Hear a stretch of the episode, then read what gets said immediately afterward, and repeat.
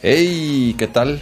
¿Cómo están todos? Bienvenidos a una edición más de Nerdcore Live, de Nerdcore Podcast.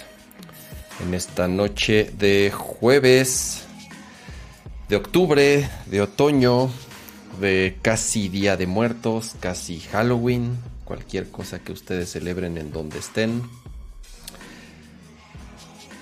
Por cierto, eso, eso, ahorita, justamente ahorita se me ocurrió. Digo, en, en, México es Día de Muertos, en Estados Unidos es Halloween, pero en otros países, sobre todo los que nos escuchan en otros países, en Chile, en Argentina, ¿se celebra algo similar allá por estas fechas?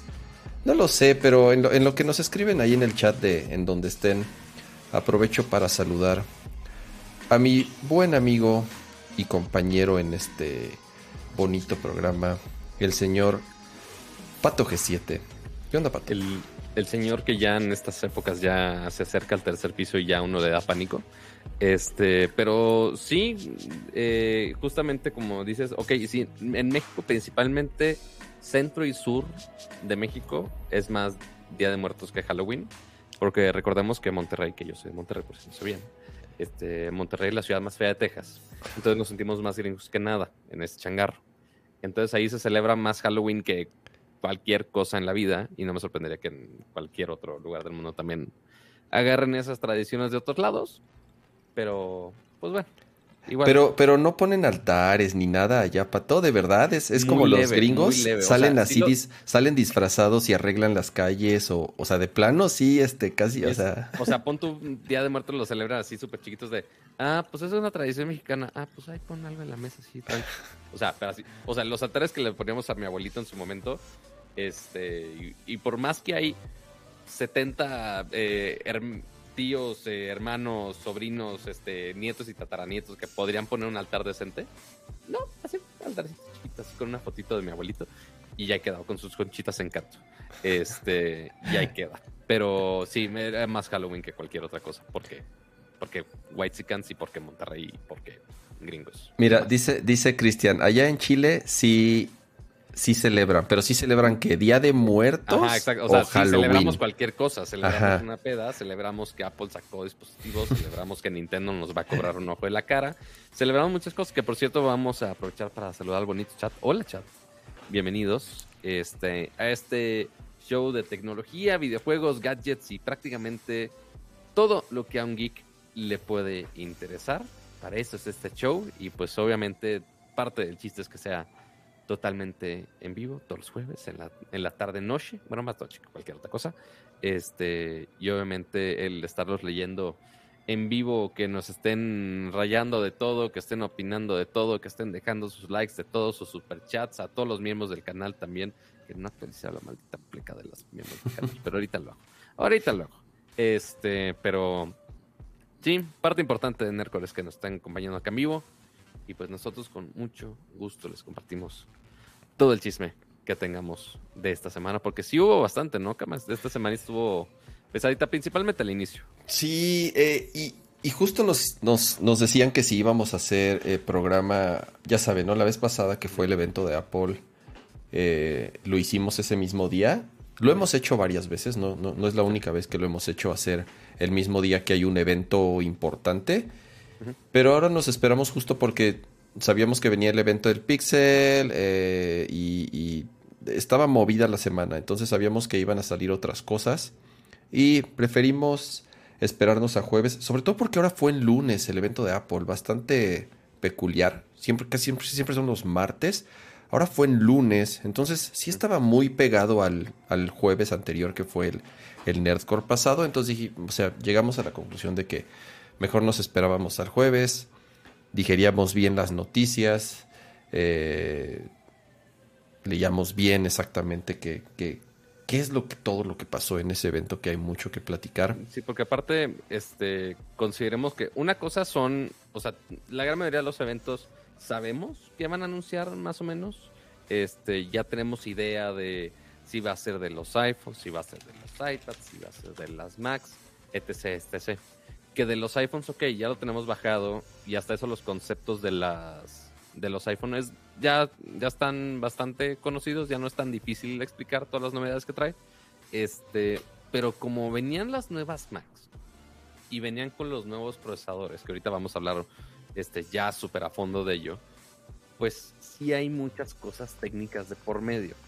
Este, que inclusive hasta leyéndolas así varias veces es como de, ajá, güey, ¿cómo? O sea, por más que seamos expertos de tecnología, sigue siendo equipo nuevo, sigue siendo hardware nuevo, que eh, hardware es de lo más complejo de entender y de transmitir eventualmente al público. Eh, pero obviamente cualquier producto de Apple le, emociona mucho a la gente y principalmente este gran update que, que hubo este año. Entonces sí nos dimos un poquito el tiempo para, para razonar un poquito las cosas. Yo estuve en fuego, o sea, ahí me ves este, transmitiendo en vivo, disque haciendo video en mi canal así a las 9 de la noche, es como de, güey, ya mejor duerme. este, y ya literal, desde el lunes para acá, he estado con el remordimiento y, e intentar entender cuál realmente sería una computadora para mí, pero ahorita hablamos ya de, las computadoras, porque, porque obviamente vamos a hablar de que si son caras o no son caras, nos va a doler todos los precios y todos los dígitos que están de por medio. Pero yo creo que si ya hablamos bien del evento de lunes, pues vamos con el, con el orden de los productos que anunciaron, ¿no? Sí, tal cual. Oye, a ver, rápido. Cambié la cámara. No sé si te diste cuenta, Pato. Ah, estás usando la Facecam. Estoy usando la Facecam. A ver, voy a, voy a oh. ponerme aquí en mi caruca en tamaño completo. Ay, güey. En esa toma no actualizaste ah, en ah, esa toma no la actualicé. Qué genio. Aquí sí lo actualicé. Está bien. Según yo, la única diferencia es. Está un poco más amplia la, tona, la toma está un poco más amplia y la profundidad de campo es lo que cambia. Ah, no hay cuenta, todo está enfocado. Así es. Ve perfectamente el Pikachu que está ahí colgado con, los anaqueles de IKEA, etc, etc, ¿no? Este, cuando antes, y como se ve con mi cámara, pues sí había mucho más profundidad de campo con esa cámara que tenías, la R, creo que es una RX100, no me acuerdo qué modelo. Es una, ajá, es una RX100 justamente 4, si no me equivoco. Pero sí, justo la toma era como un poco más cerrada. Entonces, eh... Sí, ya, están jugando en, el, en los comentarios así a encontrar todos los easter eggs ñoños que hay en el, en el estudio de cama. Ah, están allá arriba. Que obviamente sí hay de todo ya. Que los juguetitos. los Simpson, que si el Pikachu Mario, que si muchas monas chinas y monos chinos también. Este. Está buena la cámara, ¿eh? O sea, ya, ya, bueno, digo, tú ya habías hecho. Tienes un retrovisor en el monitor de atrás. Ya habías hecho tú tu, tu reseña. ¿Tengo un retrovisor? No, es una luz. Ya sé, era el chiste. ah, la puedo. Déjame, a ver, ¿cambiará mucho si la prendo? A ver, déjame ver. ¿Qué vas a cambiar? ¿Qué vas a prender la otra cámara? ¡Ah! pues mira, cambio. Ah, ¿prendiste la luz? Sí, mira, ah, ahí está toda la potencia. No, bueno. Debajo. Ah, porque ahí lo que hiciste no es si bien o mal. Ahorita está la exposición automática. Del, sí, está la exposición automática para no estarme peleando. Manual, ya, Porque luego si quiero mostrar algo del teléfono, entonces lo, lo si lo acerco, claro. ya está ahí rápido, ¿no? Eh, entonces... Hay aguas porque ahí ya se ve, ya se lee absolutamente todo, ¿eh? Ah, ay, ay, no voy a hacer como el show pasado que ya me andaban ventaneando que si vivo en Chalco o no. Pero bueno. Eh, vamos a regresar. el update con la Facecam. Ajá. Sí, a ver qué tal. Voy a probarla un, un par de programas. Fácil porque no te peleas con enfoques, no te peleas con, con cables. Sí, pero no es mía, Pato. Ya te la voy a regresar. Es tuya. Entonces te la tengo que regresar. Es, es, del show. Es del show. No sea payaso. A mí me dijeron que me iban a mandar la mía y yo no veo. no, bueno. A ver, déjame. Vamos a la, a la toma de aquí del browser. Para. Mira, ya estaba ahí. Qué curioso. Sí. Ajá, qué raro de cama que esté checando la página de Apple por gusto, ¿no? Y vamos a empezar tal cual con lo primero que mostraron. Y es justamente esto. Es, rápido, ¿no, Pato? Es El nuevo HomePod Mini. Y nuevo, entre comillas, porque es exactamente lo mismo que ya conocíamos del HomePod Mini. Misma capacidad de Siri, mismas bocinas, un empaque muy compacto. La idea de Apple de llevar a Siri lo más, de la manera más accesible del mundo a tu casa, este, obviamente asociado con Apple Music, eh, pero ahora lo actualizaron a nuevos colores. Ese es literal el único update que tiene el producto. Que estaban obviamente el color blanco y el color negro, que ya los conocíamos, Y ahora están estos tres colores que están justo al frente de la imagen, que es el naranja, amarillo y es como azul, turquesa. No, no sé cuál sea el nombre oficial. Es, es, azul. Entre azul verdoso. Por ahí. Que pues la idea de Apple es que se pueda integrar a más estilos de más cuartos. No sé quién tiene su, su cuarto naranja, pero ok, cada quien. ¿Quién soy yo a decirle que no? Pero está bien, mira, y, es lo que decía el otro día. Eh, creo que Apple en algún momento se olvidó durante varios años que existían otros colores. Sí, tal cual. Y es algo que durante, bueno, en, una época pues sí eran mucho más eh, arriesgados a sacar productos con, con, distintos colores. Ya después todo era, todo era blanco, gris, negro, blanco, gris, negro, blanco, gris, negro, blanco, gris, negro. Y así vivimos, no que sé. Se veía muy elegante, la neta. Pero fueron 10 años de, de monocron, de así de monocromático todo. O sea. Eh, y de pronto, ahorita últimamente vemos iMacs otra vez de colores, un chorro de colores. Otra vez vemos iPhones de varios colores, los, el, iPhone 13 normal. Digo, independientemente de los Pro, la línea Pro siempre va a ser aburrida, ya nos dimos cuenta. Siempre va a ser, o sea, si tiene algo de color, va a ser así, un poquitito ahí nada más como, como, en, los, como en el último iPhone 7, digo 13 Pro, el azul que tienes, Pato, es más gris que azul, la neta. O sea, si tú... Sí, o sea, es un, es un azul súper apagado, la neta. Muy, muy, muy sutil. O sea, que si no te digo, no dices que es azul. Exacto. Pero en los otros iPhones, ahí sí hay más color.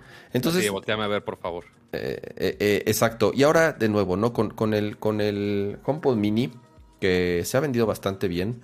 Justo sacaron esta actualización de tres colores. Está bien. Al final, más, más colores, más opciones. Sí, ahí está. El iPhone es más gris que otra cosa. Entonces, este más colores, más opciones. El amarillo a mí me encantó. El, naranja también está padrísimo. El azul, eh, un poco aburrido. Preferiría, creo que tal vez el, el, negro, gris oscuro y el blanco. Y sí, el nombre del color oficialmente en México es azul. Azul, exacto. ¿no? Entonces, eh, un update interesante con estos, con estos eh, HomePods es justamente un nuevo plan de Apple Music el cual no estoy seguro, Pato, si ya hay un precio en, en, México de ese nuevo plan. Anunciaron un nuevo plan. O sea, porque, mira, primero de, de, HomePod Mini se mantiene el mismo precio ambos. En Estados Unidos, que es 99 dólares. Ok. Y se mantiene el mismo precio en México, que si no me equivoco son como 2.599. No, pero yo decía... ah, bueno, sí, el precio del HomePod es igual. El HomePod, sí. Ahora, del servicio de música, déjalo revivo porque sí lo había tuiteado. Pero sí, ya está, el precio ya está. La fecha específicamente de cuando llegue este nuevo plan, todavía no, pero a ver, ¿cuál es el chiste de este nuevo plan? El chiste de este nuevo plan es que cuesta menos, en Estados Unidos cuesta la mitad. O sea, de, de 9.99, de 10 dólares, bajó a 5 dólares este plan. Cuesta la mitad. La única diferencia es que solamente puedes utilizarlo con Siri en un HomePod. O sea, tienes que tener un HomePod. No, bueno, no necesariamente. Bueno, también en un iPhone con Siri, pues, o con uno, o con tus AirPods con Siri. A lo que voy es, si quieres escuchar algo. O con, la Mac. Ajá, o, en la Mac. Cualquier, o sea, técnicamente cualquier dispositivo Apple. Con Siri. Pero únicamente lo puedes pedir por Siri. Así es. O sea, tú no puedes reproducir o buscar una canción buscando en la aplicación de Apple Music sino que quieres escuchar algo, tienes que pedírselo a Siri. Oye, nene, reproduce tal canción, ¿no? Cuesta la mitad. Está un poco raro. Yo no sé si las personas, yo no tengo HomePods. Yo no sé si las, las personas que tengan eh, HomePods lo utilicen Apple Music con Siri todo el tiempo. Puede ser. Eh, quiero comprar un HomePod mini, la verdad quiero empezar a, quiero experimentar eh, eh, cómo, cómo funciona el HomePod Mira, si mini. Quieres, vete hasta arriba, cama, en la página. Ajá. ¿Y este, dónde voy? Vete a la sección de AirPods, que está casi en medio el botoncito. Ok. y ahí está este, Apple Music. ¿Estás modificando, el browser o no? No veo que estés modificando. Ay, güey, no, estoy bien, no estoy, estoy picándole. en tu página aparte. Estoy en mi página aparte. A ver, espérame. Este, AirPods, AirPods, Music y después si le scrolleas un buen... Ah, pero a ver, aguántame, Pato. Es que estoy en la, en la de... Ah, en la gringa. Diagonal MX, diagonal, ok, otra vez, Vamos Les digo al principio. Anda apoderándose. de. AirPods, Music y hasta abajo. hasta abajo hay una tablita comparativa. Que no tanto, no tan abajo. Espérate, espérate, espérate. Menos, menos, menos, menos. Ahí está. Aquí está. Esa- ¿cómo se llama 59 el plan? pesos. El plan literalmente se llama Voice. O sea, Ajá. únicamente voz. Que al menos aquí en México, el precio individual es de 100 pesos. Eh, pero aquí en México el, este plan de voz va a costar 59 pesos. Curioso que no lo hicieron literalmente a la mitad. Pero... Not bad, ¿eh? No, O o sea, sea- no, que cualquier opción este, más barata, obviamente le va a hacer muchos ojitos a todo el mundo. Obviamente el de estudiantes ligeramente más barato, por 10, 10 pesos más abajo, pero para los que ya, ya estamos chiluditos y ya no estamos de estudiantes, eh, pues 59 pesos al mes, sí, sí es más accesible. Tienes acceso a toda la librería de Apple Music, o sea, todas las 90 millones de canciones sí están disponibles, los playlists también, pero obviamente el pues igual escuchar sin anuncios, el gran problema de todo esto es que únicamente lo puedes pedir por medio de Siri. O sea, por más que esté toda esta galería de música, no puedo yo entrar a la aplicación de Apple Music y seleccionar la canción que yo quiero. No lo puedes. No puedes configurar absolutamente nada de eso únicamente se lo tienes que pedir a fuerza. Si tienes algún artista favorito o si tienes eh, tu HomePod en español y quieres pedir música en inglés y que Siri no te entiende bien tu pronunciación o el nombre de la canción que quieres está todo bizarro o es de simbolitos ahorita como el último disco de Coldplay que son emojis, te medio jodes. Este, pero O Pues, si escuchas, a ver, Pato, si escuchas J-pop o K-pop, ya sabes, oh, wow, es muy cierto. si escuchas canciones así en pinches este kanjis, o sea, ¿cómo mierdas los, los, los pides? Mira, justo Javier Claro. Flores y, y también igual en el chat Martínez dice que comúnmente si tienes un HomePod así lo haces. Ahora, yo hago lo mismo con las Sonos. Yo en las Sonos eh, lo hago a través de Alexa, pero yo el servicio que tengo de dado de alta es Spotify. Pero es muy fácil. O sea, le dices, "A ver, eh, reproduce tal playlist, o reproduce tal artista, o reproduce justamente donde me quedé. Y sí lo uso mucho, pero la neta también uso mucho la aplicación. O sea, sí lo uso como mitad y mitad. Muchas veces estoy en la Mac o estoy en la PC y desde la aplicación eh, dice que di- Pato dices que Ya, ya le subí un poquito al, ya- al game. Ya Ah, ok. Va. este eh, mitad y mitad. Creo que yo no podría vivir con ese feature, ya sabes. O sea, yo sí Yo- uso mucho la aplicación, sí uso Ajá. mucho el asistente, pero también uso mucho la aplicación. Entonces, creo que es un nicho muy particular. Ahora, Apple, obviamente, ellos tienen estadísticas reales de todos los dueños de HomePods Claro. y de las personas que usan Siri, qué tanto utiliza la gente este feature. Y seguramente es un feature que utiliza mucho la gente, o sea, por algo lanzaron este plan. Sonará como medio raro, como te digo, así como quién quisiera esto. Pero Apple tiene los datos duros de cuántos miles o millones de personas escuchan así la música y que les podrían decir, oye, si tú escuchas música solamente así, podrías pagar la mitad. Hoy, pues no está mal, ¿no? Entonces, no es, está interesante. Está interesante este, este, este plan. La No- verdad, la verdad, es una manera muy curiosa de Apple de empujar a la gente a que use más Siri. Porque sabemos que de, de los principales asistentes inteligentes, Sí, se hace. Google, el de, Am- el de Amazon, el cual no voy a mencionar el nombre para que no brinque toda mi casa, y Siri, Siri es el más tarado de los tres. Por, por más que adoremos Apple y, y- y y gracias por prestarme el iPhone y tanta cosa, pero, pero Siri sigue siendo una estúpida. Este, sí va mejorando poco a poco, pero Te digo, muy ajá, te digo lento, que yo cada vez la uso lento. más y, y para ciertas cosas funciona muy bien. Ya cuando quieres, Ajá. te digo, ya buscar algo muy en específico, siempre te responde, encontré esto en... y ya, entonces ya no sirve Encontré esto. de nada. Ujú. Cosas así. Sí, es, es muy normal de Siri que haga esto. O sea, literal, la, la única razón por la cual lo he usado es para pedir cosas que ya sé que funcionan. Que creo que ya lo habíamos discutido la otra vez. Eh, alarmas, una cierta hora, o sea, algo googleable así súper puntual y que sé que no me va a fallar. Este, pero creo que nunca le he pedido música a Siri ahora que lo pienso. Necesitaría conectarlo con Spotify. No, es que yo uso este. Spotify. Yo ni siquiera pago un plan de Apple Music, de verdad. Ok. O sea, yo ni siquiera tengo Apple Music. Lo he intentado varias veces, pero me quedo, lo, cancelo y me regreso a, sí, que, que, finalmente el problema con Apple Music es a veces la integración con otras bocinas, que justamente al rato vamos a hablar igual de, de la Sonos Beam Generación 2, eh, que sí soporta Apple Music, pero eventualmente la conexión es mucho más fácil con Spotify. este, integrarte con tu teléfono, con, tu computadora, con tus bocinas inteligentes, independientemente de la marca. Todas soportan Spotify, todas. O sea, es muy raro encontrar una bocina que no soporte Spotify.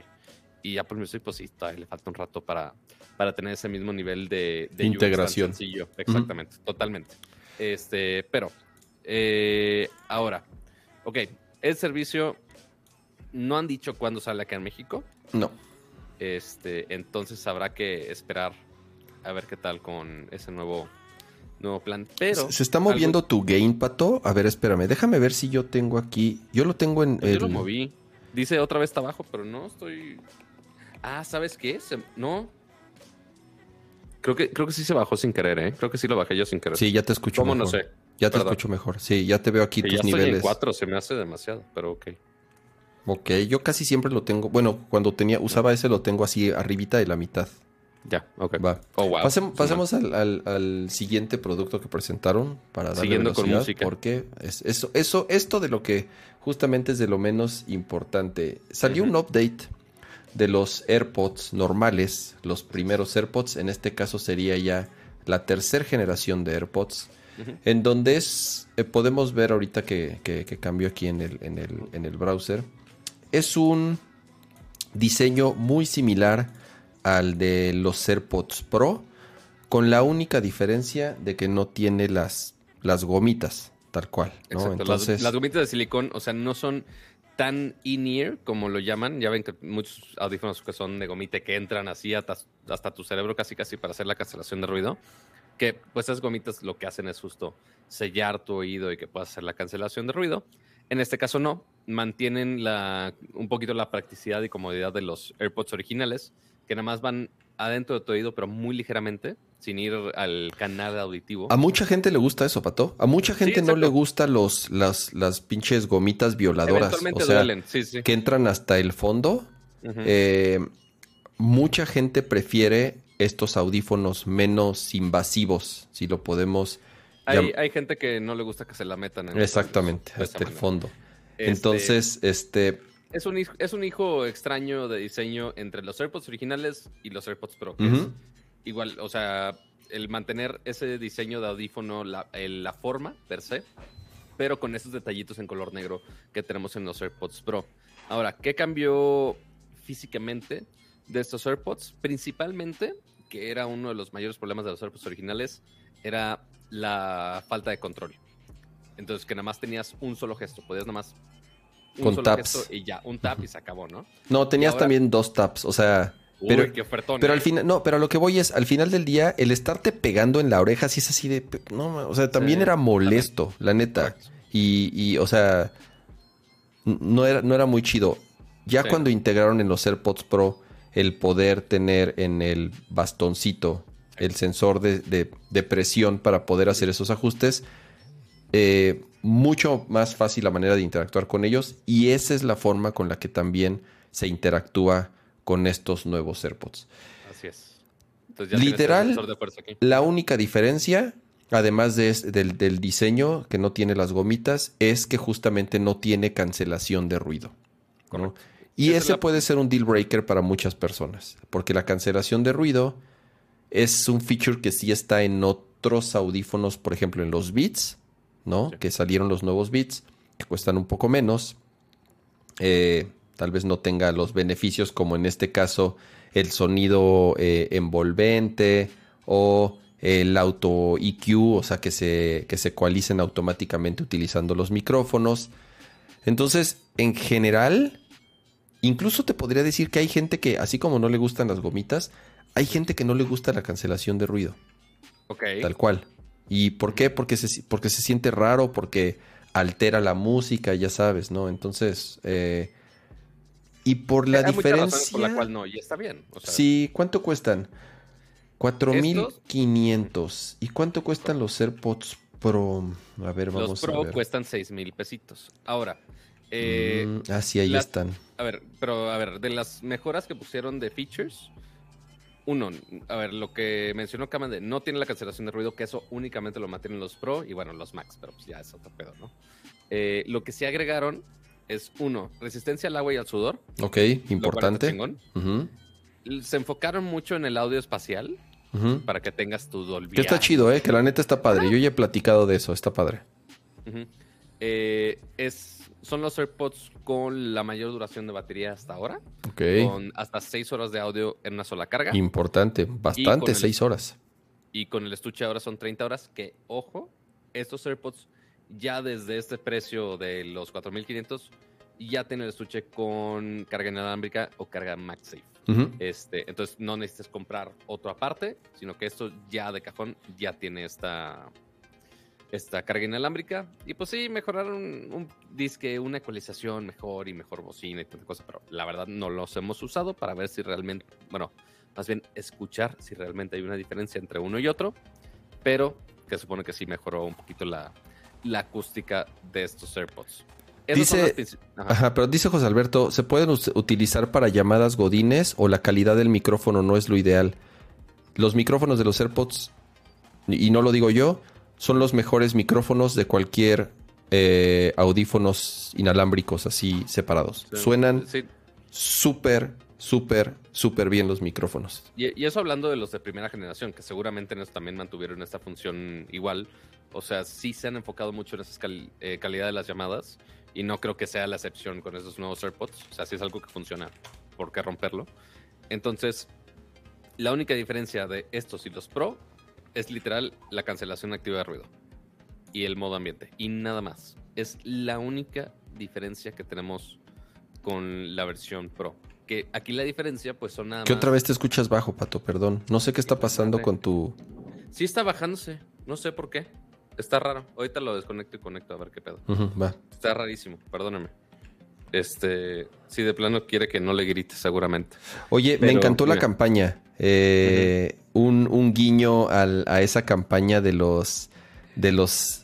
de- de- Del de- iPod original. del iPod original, de las siluetas bailando. Entonces, Ujú. cuan- cuando lo presentaron, que es justamente esta parte, está una campaña icónica, famosísima, ganadora de todos los premios de publicidad habidos y por haber.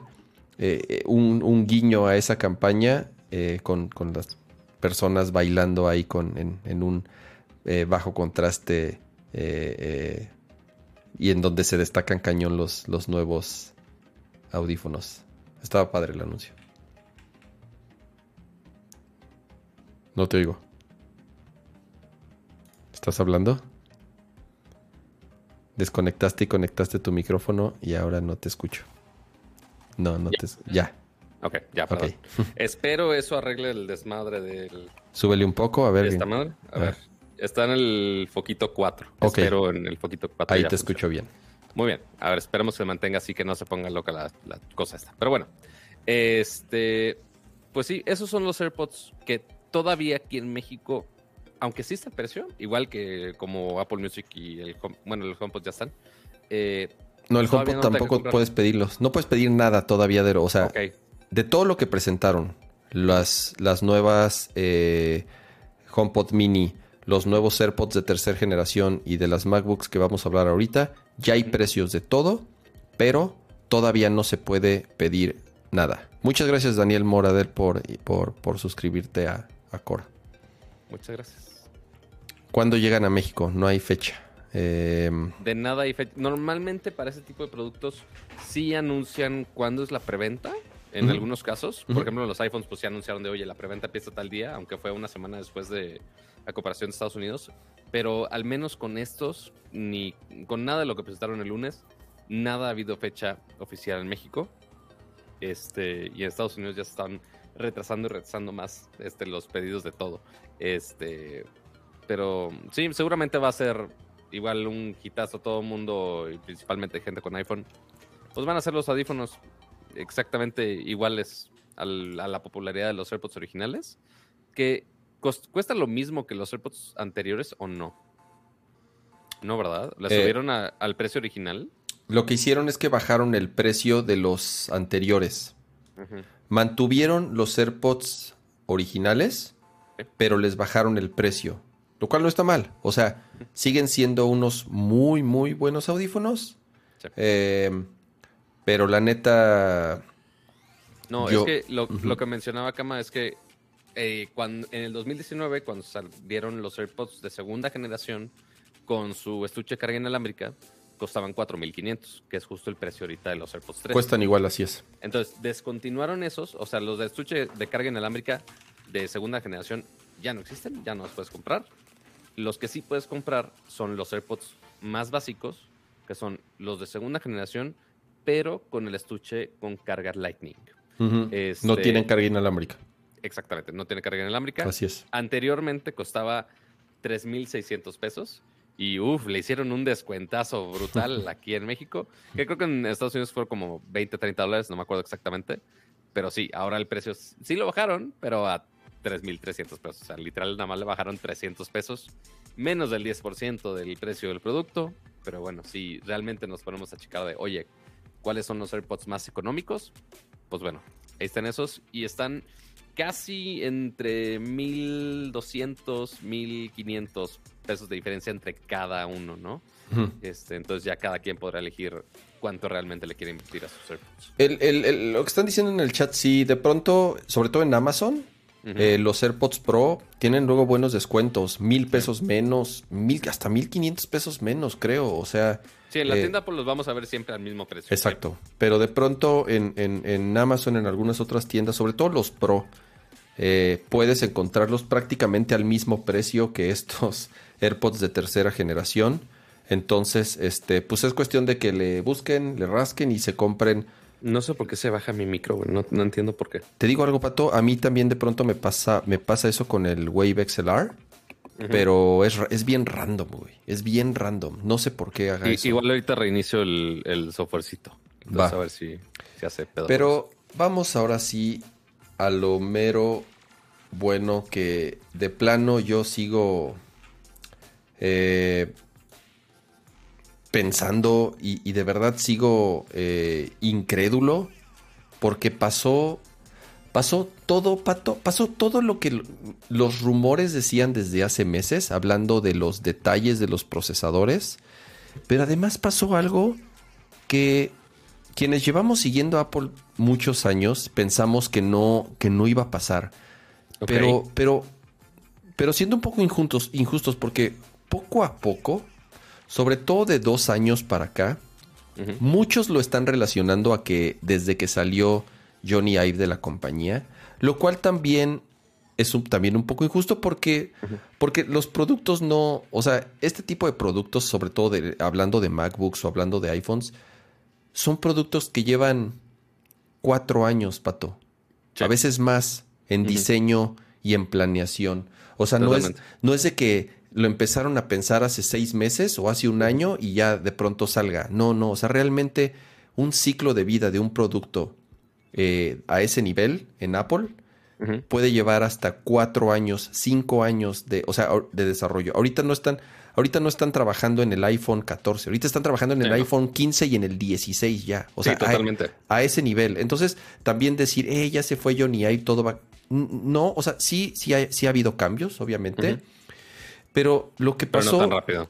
Lo que, lo que está pasando últimamente con las Macs, que, en algún momento se sintió que era un, un producto. No sé si llamarle abandonado, pero que parecía que no le daban como la atención o el cariño que los fans de las Macs pensábamos que merecían. ¿Por qué? Pues porque obviamente toda la atención de Apple estaba en el producto estrella que es el iPhone, ¿no? ¿Cuál es el producto estrella? Es el iPhone, eso, eso no, no se puede negar.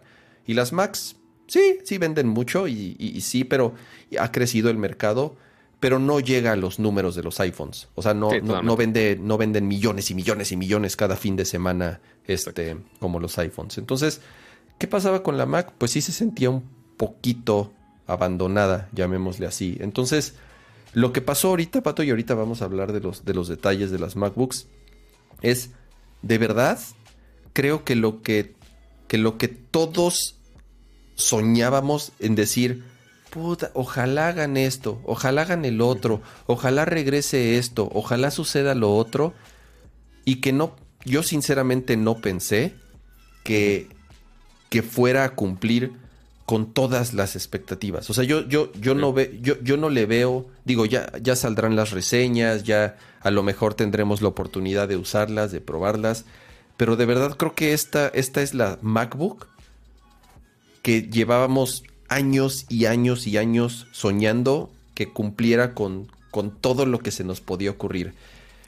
Empezaron hablando de la nueva generación de... No es una nueva generación, más bien de un update o una nueva versión a los chips M1 de Apple, el cual son estos procesadores que ellos diseñaron, enfocados a sus equipos portátiles principalmente. Y eso es, y eso es lo que más me vuela la cabeza, Pato. Y, ahorita lo vamos a platicar. O sea, porque esa estos son empezó... Los, estos son los procesadores, voy a decirlo de una forma muy burda, chafas, Pato. Estos son los procesadores enfocados de bajo consumo. Son los procesadores para laptops, son los procesadores para equipos mid-end o que tú tienes muchos compromisos. En el caso de una laptop, espacio, consumo de energía, disipación de calor. O sea, tienes demasiadas cosas que resolver en una computadora. O sea, estos son los procesadores de media gama, ¿no? En teoría, ajá. Y holy shit, güey. O sea, de por sí el M1 está muy cabrón. Y de verdad es un procesador que ya hemos hablado tanto y, estamos eh, sorprendidos de las capacidades del M1. Empezaron con el M1 Pro. ¿Y qué es el 1? ¿Qué es el M1 Pro, Pato? ¿Tienes ahí los detalles o quieres que los ponga aquí en pantalla? Pues los podemos poner también en pantalla, porque la neta, la neta, la neta, sí es súper complejo de explicar así nada más. Porque sí es, o sea, le repito, estamos metiéndonos a temas de hardware muy, muy, muy metidos. Pero sí, en esta generación 1 eh, ya se fueron 100% a los procesadores M1, que esa transición empezó desde el año pasado que pusieron ya las MacBooks con M1, incluyendo también una MacBook Pro, pero que era la de 13 pulgadas, o sea, la más básica, que literal era el mismo diseño, únicamente nada más le pusieron el M1. Pero este, ahora pues sí se fueron 100%, ya no hay, al menos de esta generación, ya no hay computadoras eh, MacBook Pro que tengan este procesador Intel, ya es totalmente, ya están 100% comprometidos en que van a ser modelos eh, con esos procesadores M1 Pro y M1 Max, que vale la pena, o sea que sí, empezaron mencionando que el Pro, pero vamos a, a mencionarlos a los dos. Como su nombre lo implica, el M1 Pro, pues es el Pro, el Max es más mamón todavía, pero pues obviamente pues, comparten parte de la infraestructura, o sea, funciona el mismo concepto, nada más uno es más mamón que otro, básicamente. Ahora, ¿qué tienen? Los dos comparten básicamente el mismo CPU, que es de 10 núcleos. En el M1 Pro tenemos ah, hasta 16 núcleos de GPU, hasta 32 GB de memoria unificada, que es otro nombre bonito que ellos le ponen a su RAM, este, y hasta 200 GB de ancho de banda de memoria. Mientras que en el M1 Max, básicamente se duplica el resto de estos specs. En vez de 16 sube a 32 hasta 32 núcleos de GPU, 64 GB de memoria unificada y hasta 400 GB de ancho de banda de memoria. Que técnicamente no hay ningún otro feature que tú digas es exclusivo. Únicamente, pues sí, es más poderoso uno que otro. Entonces, si al momento de estar rendereando o estar haciendo un, este, no sé, realizando alguna escena en 3D, una cosa así, pues obviamente los, estos eh, GPUs también la mayor cantidad de RAM, pues sí, obviamente va va a mejorar, pero técnicamente no hay ningún feature que esté, esté cerrado a, que, a alguno de estos dos procesadores. Pero sí es, es impresionante la cantidad de... Entre que si los transistores, que si el tamaño... Nada más para que lo tengamos a comparación, ahorita saco mi... ya tenía mi tablita de datos en eso, la Pero eh, el tamaño a comparación del M1 con, con estos nuevos, el M1 Pro y M1 Max, es muchísimo en salto. Si no me equivoco, eh, mira, aquí está. Eh, aquí están las comparativas. Ajá, no, no, bueno, esas son las comparativas que ahorita hablamos de ellas, que son más confusas todavía. Sí, no, más o menos. Yo ya, ya, ahorita, ahorita trataré de, de, simplificar, de explicarlas. para, que, para que tengamos el poder del procesador, o sea, porque no la hemos usado, pero ahorita el único punto de comparación pues son las M1, que siguen funcionando bastante bien, por más que son los low-end de los Pro, este, son hasta 3.7 veces más capaces que el M1 del año pasado. Y en algunos casos hasta 14 veces más poderosos. En GPU. ajá, que en GPU, a comparación de otras computadoras para profesionales, que la verdad es una locura, una locura total de performance. Este, y sí, seguramente muchos ya le están echando el ojo a tener ya sus MacBooks con, con M1 Max, porque sí, realmente tienes todo el desempeño del universo ahí, pero sí es una cantidad de performance que ya no sé si se si deba medir, si vale la pena o no, si voy a notar la diferencia o no, o sea, todo, todo va a volar ahí, porque realmente sí está sí está muy, muy, muy cabrón ese pedo. Es justamente estos, estos, este fue uno de los rumores que, que publicó Mark Gurman. Ya saben, Mark Gurman es el, chismoso de Apple. En, él, escribe en Bloomberg. Eh, él decía que la manera en la que se iban a escalar estos procesadores, hablando del M1, tal cual era, hace cuenta que copias y pegas pedazos. ¿Cómo funcionan los, los DICE? ¿Cómo funcionan estos procesadores? Eh, estos System on a Chips unificados, me refiero a que en, el mismo chip, y ese es parte del, truco, tienen los CPUs, tienen las unidades de GPU, o sea, los, los procesadores gráficos, tienen la memoria unificada y además tienen los procesadores eh, que son para Machine Learning, más otras madres que tiene ahorita el M1 Pro Max sobre todo.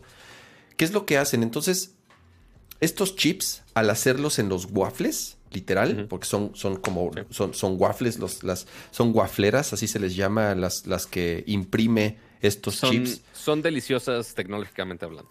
Los parten Tal cual, o sea, de ver, a lo mejor dirán que es muy burda mi, mi, la forma en la que lo estoy explicando, pero es así y lo pueden ver en los diagramas. Los parten. Ajá.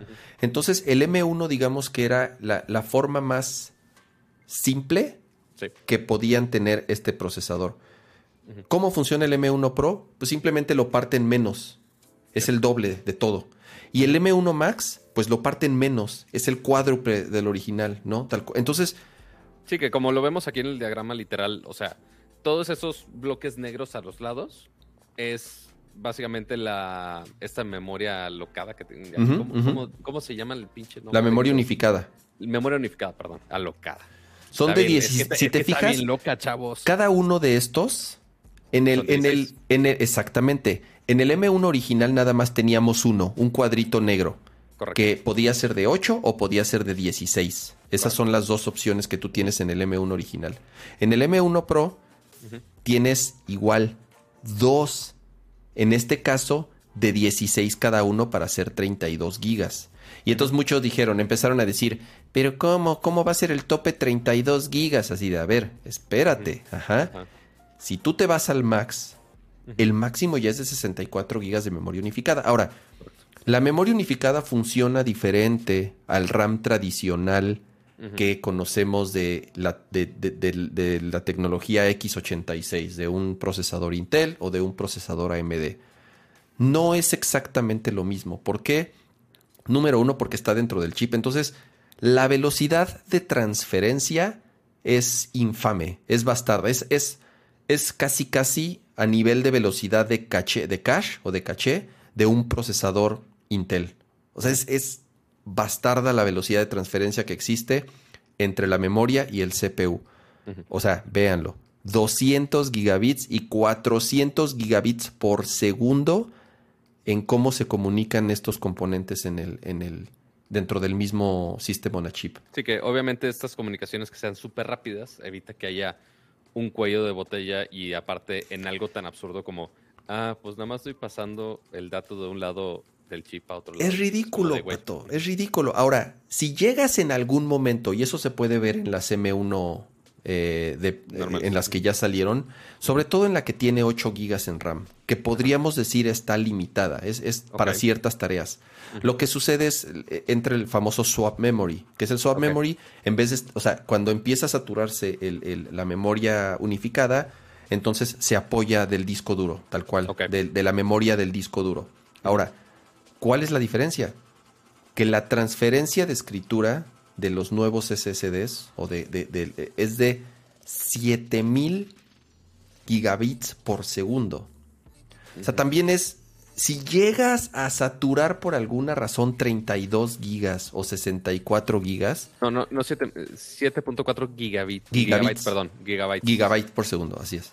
Eh, entonces, se apoya de eso. Eh, digo, acabarse 32 gigas o 64 gigas, pues digo, ya depende. yo no, yo digo, no, o sea, me considero alguien que le, que le saca jugo a sus equipos, pero nunca, nunca he hecho, digo, tampoco estoy rendería, porque lo que te dicen es, ¿qué puedes hacer con esto? Yo por más que estoy rendereando en mi compu que tiene 32, llega normalmente a los 26, 27. Exacto. Y ahí. O sea, estos güeyes lo que te dicen, puedes estar, si no, si no me equivoco, creo que 8 streams en 8K en tiempo real y la computadora no, no va ni sudar. O sea, a esos niveles llegamos de poder de procesamiento en, un M1 Pro o en, un M1 Max, ¿no? Sí, porque parte ahí, uno, esto del RAM, en que pase toda la información súper rápido. Dos, estos M1, ambos, el Pro y el Max, tienen unos que sí, son más grandes a comparación del, M1 regular, que de hecho el M1 Pro tiene 33.7 mil millones de transistores, que son más del doble a comparación del M1 original. Y el M1 Max es más todavía, que es 1.7 veces más que el Pro y 3.5 veces más que el M1 original. Y aquí en este espacio adicional de los transistores, sí le metieron tecnologías extra. O sea, no es nada más de, ah, déjale pujo nada más más gigahertz y más RAM y lo que quieras, no. También le pusieron cosas adicionales que los pros ciertamente van a aprovechar mucho. principalmente cuestión.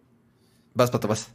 Ah, principalmente cosas de video para procesamiento de video, que obviamente muchos creativos, pues sí aprovechan las macro como, como, como un servidor, pues sí aprovechan que si los códecs de video, que si el H264, que si el ProRes y demás cosas, que sí lo agregaron a estos procesadores y que ciertamente muchos editores de video lo van a aprovechar mucho. Entonces, junto con eso, uno, lo del RAM que mencionabas, y aparte estos, esta parte del procesador que está dedicada a estos códecs de video, es, hace lo que justo mencionabas, que puedes tener, si no me equivoco, son como 16 streams de 4K en ProRes, que igual es un chingo de información. Es una bastardez. O sea, de verdad y no. Siete, streams de video en 8K al mismo tiempo. O sea, realmente para creadores, para creadores de video es una locura total, al menos en ProRes, porque ya ahí nos pelearemos en codecs que va a ser justamente una de las cosas que voy a tener que... Pero no nada más en ProRes, Pato, tienen también eh, integrados para procesar H264, H265, ah, o sea, son varios formatos. Para que se den una idea, las Mac Pro, la torre de, Apple, la Mac Pro que cuesta... que empezaba en 5 mil dólares. Que empezaba en 5 mil dólares. Salieron unos módulos, acuérdense que eran unas ranuras de expansión PCI, y salió una en particular que se llamaba Afterburner. Es una tarjeta dedicada solamente de este pelo, ¿eh? O sea, el Afterburner era una tarjeta PCI de este pelo que utilizaba todo el largo de un slot eh, PCI en una Mac Pro. Esa madre, que además costaba, Pato, si no me equivoco, ¿cuánto? Mira, ya, ya tengo curiosidad de cuánto cuesta esa tarjeta. La pura Afterburner, si tú la querías comprar, Vamos, por aquí está el... Ah, ya, estamos sufriendo en la página de Apple. El add-on, mira, aquí está. Vamos al, al, costo de la tarjeta dólares. Afterburner. Dos mil dólares. Aquí está. Madre mía. 55 mil pesos cuesta, si tú quieren ahorita agregarle esa tarjeta, o sea, que es específica para trabajar con esos formatos de video, con ese codec, 55 mil pesos. Bueno, esa madre, o sea, esa pinche tarjetota más poderosa, casi el doble de poderosa, ya está integrada en el procesador, más otros códecs que agregaron de video. O sea, está muy cabrón. Prácticamente lo que cuesta la pura tarjeta, con eso te compras una MacBook nueva. Con menos de eso te puedes comprar una MacBook nueva. Que de hecho hasta lo mencionaron en la presentación, o sea, porque sí hicieron la comparación de, ah, oye, inclusive mejor que, con la Mac Pro. Entonces, o sea, le dieron una patada en donde quieras a todos los, justo como lo mencionan en el chat, le mentaron la madre a todos los que compraron esa Mac Pro carísima de París, de París, California, supongo. Este, pero sí, o sea, ya, ya es totalmente anticuada en cuanto a performance de video. Esa Mac Pro a comparación de estas nuevas MacBook Pro con estos nuevos procesadores. Este, igual, y sin hacer ruido, Pato. Y, con, y en una batería. Y sin calentarse absolutamente nada. O sea, eso está muy, muy, sí, está muy, cañón. O sea, porque obviamente hay distintos casos para que, oye, que habrá gente que sigue usando Intel para X o Y cosa. No, no sé, habrá algunos casos de uso acá hiper mega científicos de la NASA. Este, literal, yo creo que científicos de la NASA, este, que tendrán que utilizar eso. Pero eh, el único punto de referencia, porque ahorita como no ha habido pruebas de ya gente usando profesionales realmente sacándole el jugo a estos nuevos procesadores, pues tenemos que confiar ahorita en las gráficas de Apple, que sí estuvieron medio agresivas, sí estuvieron medio confusas por de ahí entre que si las que si las líneas, que si los factores ahí de conversión, ahí está medio raro, pero es la primera vez que mostraron al menos este, que sí mostraron cuál era su punto de comparación. Mínimo. Sí, es, es como dices, Pato, es un poco. Parecería un poco confuso, pero es confuso porque realmente no ponen nombres, ¿no? Pero es, pero es muy sencillo. Mira, un chip de 8 núcleos de una laptop de PC, la única es la Core i9, tal cual. Digamos, y era la top of the line de la eh, generación pasada. De la generación pasada. La Core i9 es una computadora de 8 núcleos de laptop, ¿no? Y si se fijan en esta gráfica, lo que dicen es el rendimiento, digamos, o sea, el, utilizando 60 watts de potencia, llegaba a su máximo rendimiento. Bueno, estos chips de Apple, si lo ven en la barra moradita, la barra lo, morado, lo morado es mejor, te dice, tenemos prácticamente más del 50% adicional el performance utilizando menos de la mitad de, de, energía.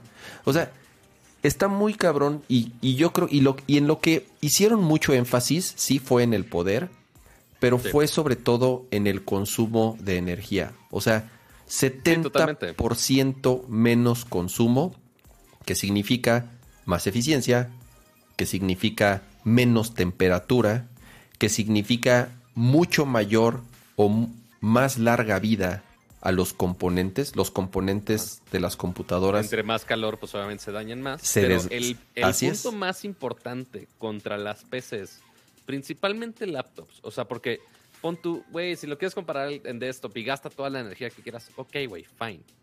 El problema con las PCs, laptops, y les ha tocado aquí en el podcast escuchar inclusive el sufrir de, mi laptop eh, workstation, hasta se me olvidó el nombre de esa madre. este, el problema, uno, la temperatura, abanicos y demás, pero también la duración de batería es un completo asco en las PCs que son de profesionales. O sea, si tienes... Que Tres horas, para pato, duran. Ajá, no me menos. Este, si tienes, o sea, si tienes una tarjeta de video dedicada, si tienes un chip muy matón, si estás procesando algo súper pesado, te dura, si, si tienes suerte, una hora. Este, y quizá no te deja ni siquiera sacar todo el performance porque literal no tiene la batería para ello. Este, y la tienes que conectar luego, luego si realmente quieres que saque todo el performance de esa, de esa computadora.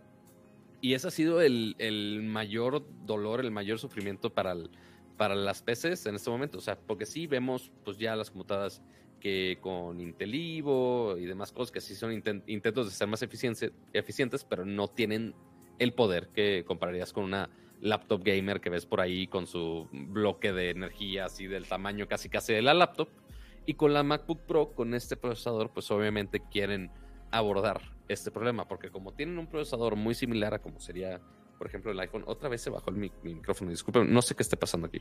Este, el detalle aquí es que, pues ok, como tienen ese ecosistema como si fuera un iPhone, pues ok, está diseñado desde antes a que no use tanta pila y sigues teniendo un performance que al menos aquí en las gráficas se ve increíble. Este, entonces puedes tener ese performance inclusive sin estar conectado a la corriente, que es una gran desventaja de las PCs. Así es, por ejemplo, e, esta gráfica es interesante hablando ya de los, del procesador gráfico, porque también ahorita digo, aprovechando eh, justamente Alejandro Montiel, muchas gracias por tu super chat, dice... Eh, eh, a, nivel de gaming, ¿no? Es un poco complicado y, y, ahorita lo platicamos. Aquí la comparativa, y eso está en el pie de nota, es con una RTX 380 de laptop. Ojo, una RTX 380 de laptop. Pero es la tarjeta de video más poderosa que existe en una laptop. Tal cual. No, no, no hay, no hay otra. No hay 3090 en, no hay 3090 en, laptop. Una RTX 380 para laptop es lo más poderoso que puedes conseguir. Y ojo, pato. Es en una computadora tan ancha como la Biblia, güey. O sea, ¿me entiendes? Son unos monstruos que pesan 10 kilos y tienen dos turbinas atrás que se escuchan como aspiradoras. Sí, totalmente. Que además, esa es otra cosa, para tú poder utilizar esa computadora con la tarjeta de video en toda su potencia, la computadora tiene que estar conectada a la electricidad.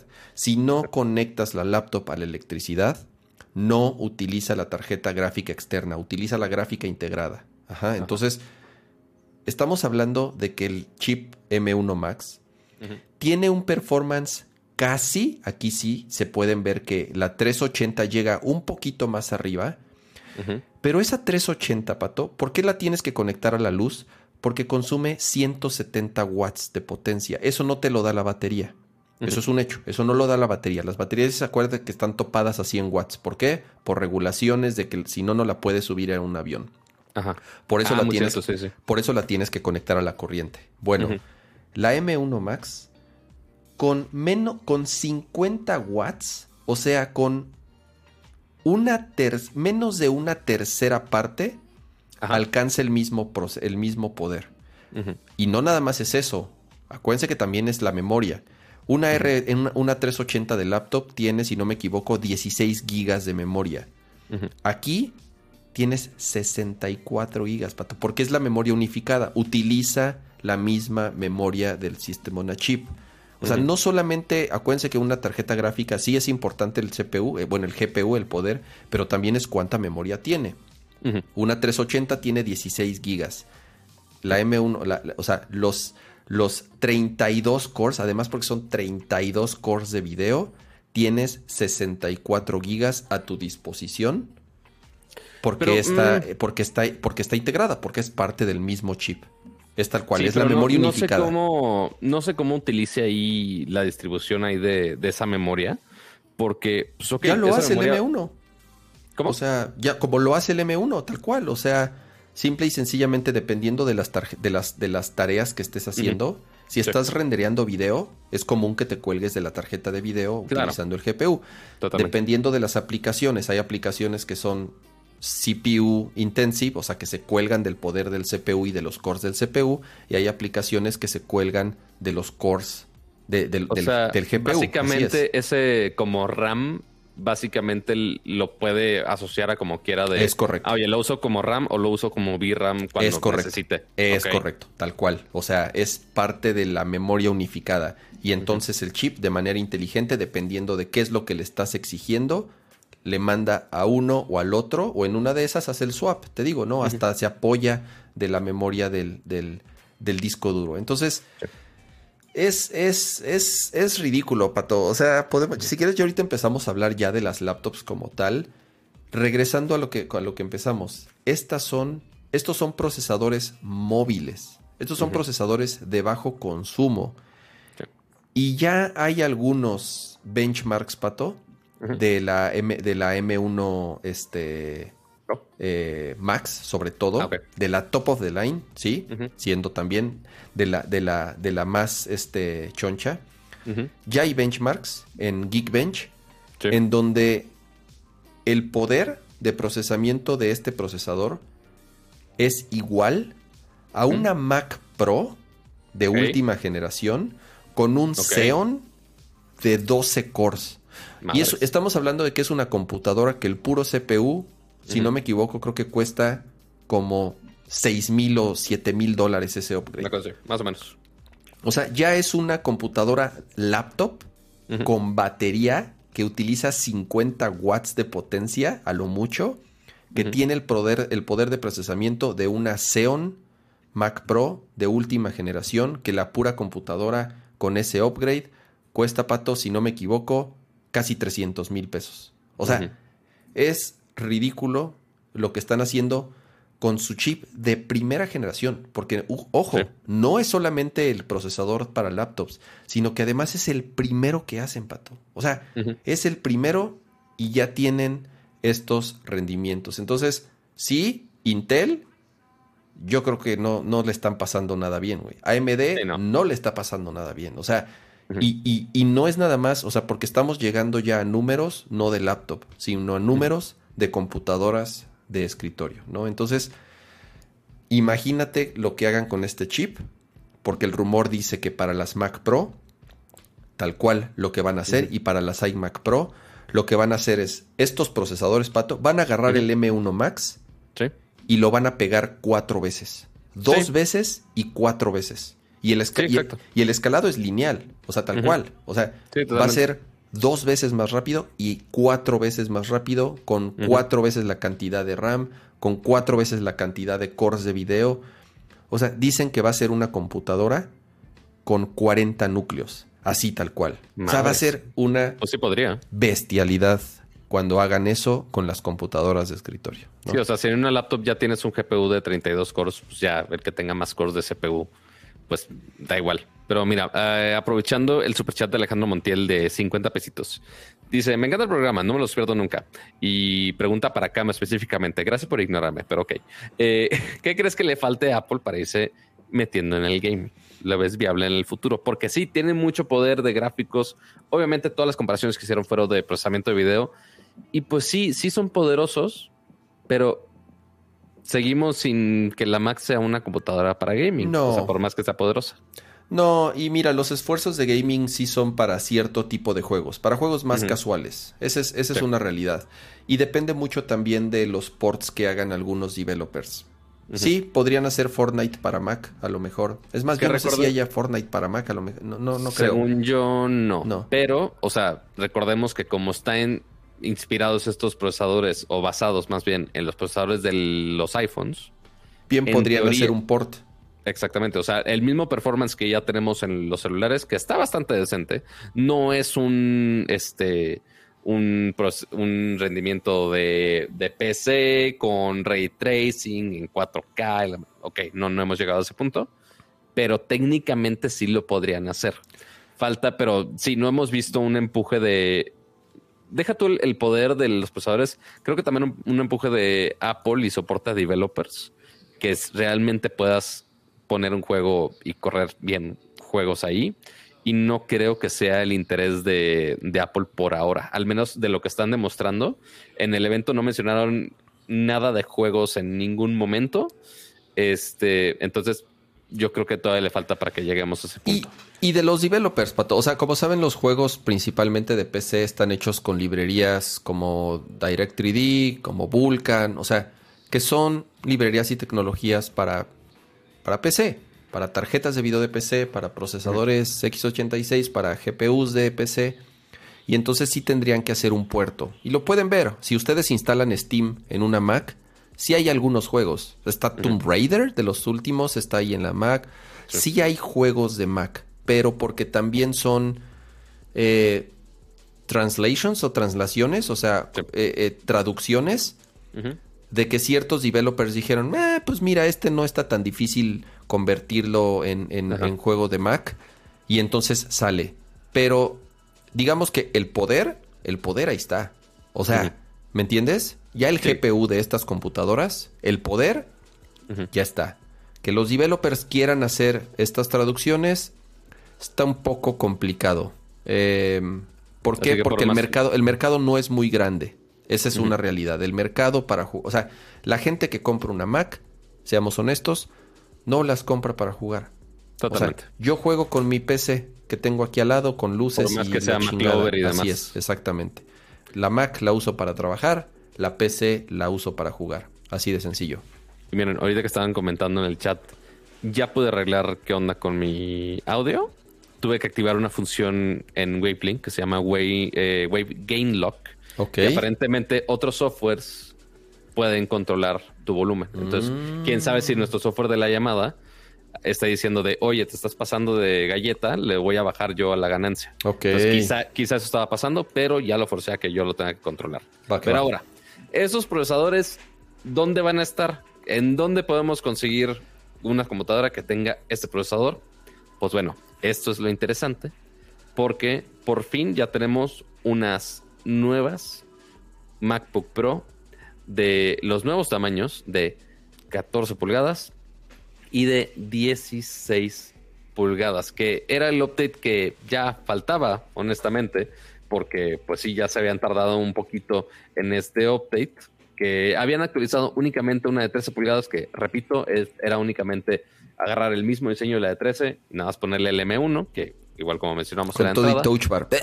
Con, ajá, con todo y el touch bar, que era, pues, ahí, los, los que no ubican, el teclado tenías esta pantallita este OLED, que, pues, ay, sí, OLED en la Mac, ah, qué padre, supongo. Pero nadie la usó, nadie le sirvió para nada y fue más problema que cualquier otra cosa. Este, y ahora tenemos estas nuevas MacBook Pro con un diseño muy renovado que es curioso y creo que justo como lo mencionas al inicio, es curioso ver que Apple acepte que la regaron en muchas cosas, en lo que ellos pensaban que era el futuro de las laptops ya empezábamos a ver las laptops súper delgadas y que nada más teníamos un par de puertos de USB tipo C y nos habían quitado todo tipo de puertos de profesionales. Es como de, güey, no quiero vivir con mil adaptadores al mismo tiempo. Después lo del teclado, después lo de la, este, este touch bar. Un montón de cosas extrañas y que pensábamos que futuristas y que, ah, no, como Apple dice, así va a ser el futuro y ya. Este, y que algunas PCs también inclusive lo, abordaron en algún momento. Pero con estas nuevas MacBook Pro, Apple realmente se puso a escuchar y dijo, ok, güey, la cagamos en muchas cosas y vamos a regresarles lo que realmente les sirve a los profesionales. Porque, a ver si ahorita ya ponemos las imagencitas de la nueva MacBook Pro. Así que tú digas, ¿es un diseño más galáctico, más elegante? No, la verdad es que no es del mismo ancho de las, al menos en la versión de 14 pulgadas, es el mismo ancho que la versión que teníamos de 13 pulgadas, pero la gran diferencia aquí, que como lo pueden ver aquí en las imágenes, ya no está tan delgadita en los bordes. Si se acuerdan, en las anteriores era nada más bien delgadita en los bordes, nada más para que cupiera el USB-C y ya, se acabó. Pero ahora decidieron en el mismo ancho decir, ah, pues en vez de poner las orillas tan delgaditas, pues lo ponemos más cuadradito. Sí, se ve un poquito más tosco, pero ya caben todos los puertos. pues vamos a hacer eso. Entonces ahí está la bonita, las MacBook Pro de 14 y 16 pulgadas. El diseño es casi idéntico. Este, obviamente el tamaño de pantalla cambia, pero es casi igual. Tienen exactamente los mismos puertos y que ahí podemos ver los bonitos puertos. Por fin, por fin tenemos Obviamente, sí tenemos algunos eh, USB tipo C que son Thunderbolt 4. Tenemos tres. Todos, además, ojo, Pato, los tres son Thunderbolt 4. Correcto. Que en las pasadas solamente creo que uno o dos. Ah, eso lo sabía. Eran Thunderbolt 4. Mm, Ese, A ver, ojo, eso es parte de lo que yo siempre digo que todos los que aman USB-C y USB es el, futuro y USB-C, este, y, la, y por favor que todo tenga USB-C USB tiene sus, USB-C tiene sus pedos, pato, porque la gente cree que todo es igual y no. Hay un chingo de USB-C diferentes. Unos transmiten datos, unos transmiten energía, unos son Thunderbolt 2, unos son Thunderbolt 3, unos son Thunderbolt 4, unos son USB 3 nada más, unos, ya sabes, o sea, dentro de eso hay y, tú crees que un cable USB-C te resuelve todo. No, hay cables USB-C de cierta velocidad, hay cables USB-C de ciertas características, hay cables USB-C que transmiten Thunderbolt, hay otros que no, hay unos que transfieren corriente, ya sabes, o sea, dentro del USB-C, Pato, también hay un desmadrito. Tampoco es que. Y la semana pasada sacaron un, un reportaje súper cagado que ahora los USBs tipo C le iban a poner X insignia para saber si eran de 240 watts o eran de. Es un, es un pedo. O sea, que sí es bonito que todo tenga el, mismo enchufe, sí, pero saber que ese enchufe funciona para X o Y cosa es súper complejo. Porque, por ejemplo, con mi PC pasada, tiene el puerto USB, el USB tipo C. Yo dije, ah, pues ahí le puedo conectar todo y ya se conecta displays y todos los accesorios. No, ese puerto no toleraba displays, no acepta carga. Entonces, no hay manera de saberlo. O uno, que esté grabado en el equipo per se. O dos, que lo conectes y te des cuenta que no funcionan tus cosas. Entonces, pues sí es importante medio saber cuál es la especificación de esto. Que Thunderbolt es el más completo de las especificaciones, la verdad.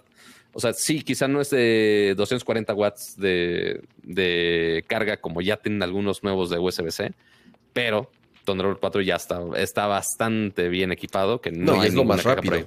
O sea, puedes conectar tres Cinema Display XDR más una pantalla 4K en el HDMI. O sea, la, cantidad de datos que transfiere y, y además que, los, que, estos nuevos chips soportan para conectar displays externos es, es bastarda. O sea, tres, tres monitores 6K más una pantalla 4K es ridículo que notemos que eso de las tres pantallas eh, Pro Display XDR es únicamente con el M1 Max. Sí, por, lo, es posiblemente la, es posiblemente la única función que sí se pierde la Pro.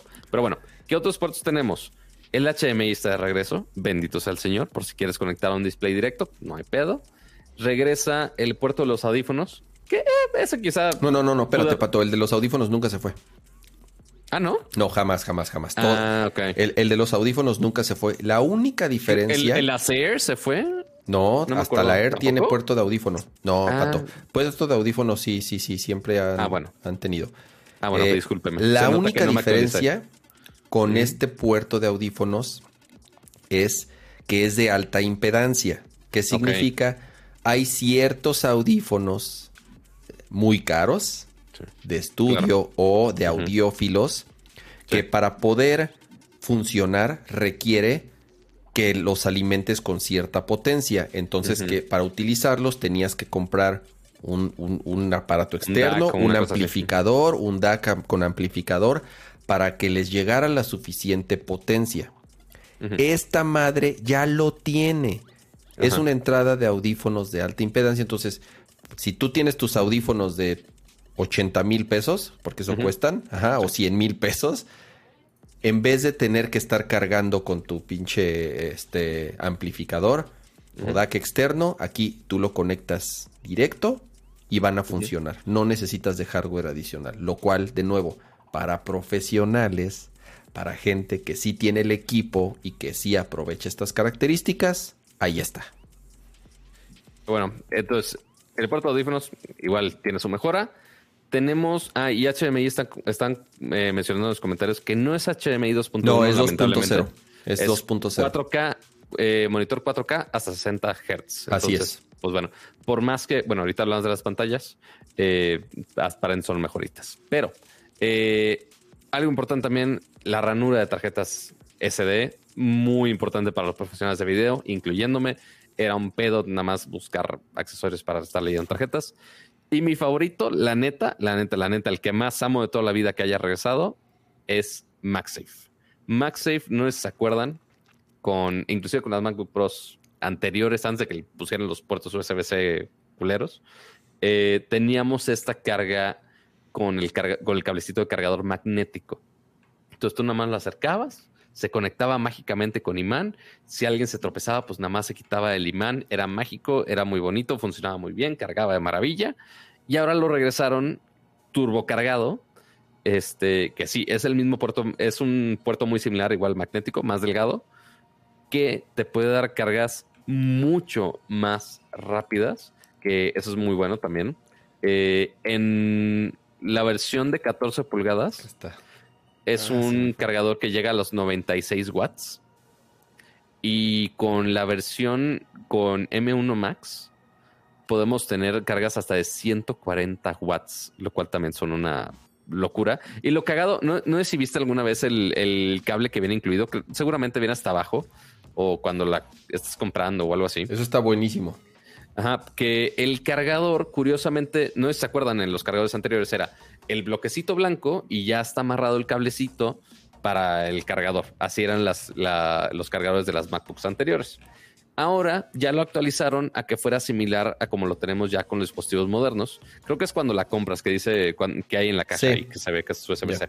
Entonces, aquí lo que hicieron es la cajita del cargador, independientemente del tamaño que sea, si es de 140 o de 96 watts, tiene la salida del puerto USB tipo C, como si fuera este, un cargador celular, casi casi.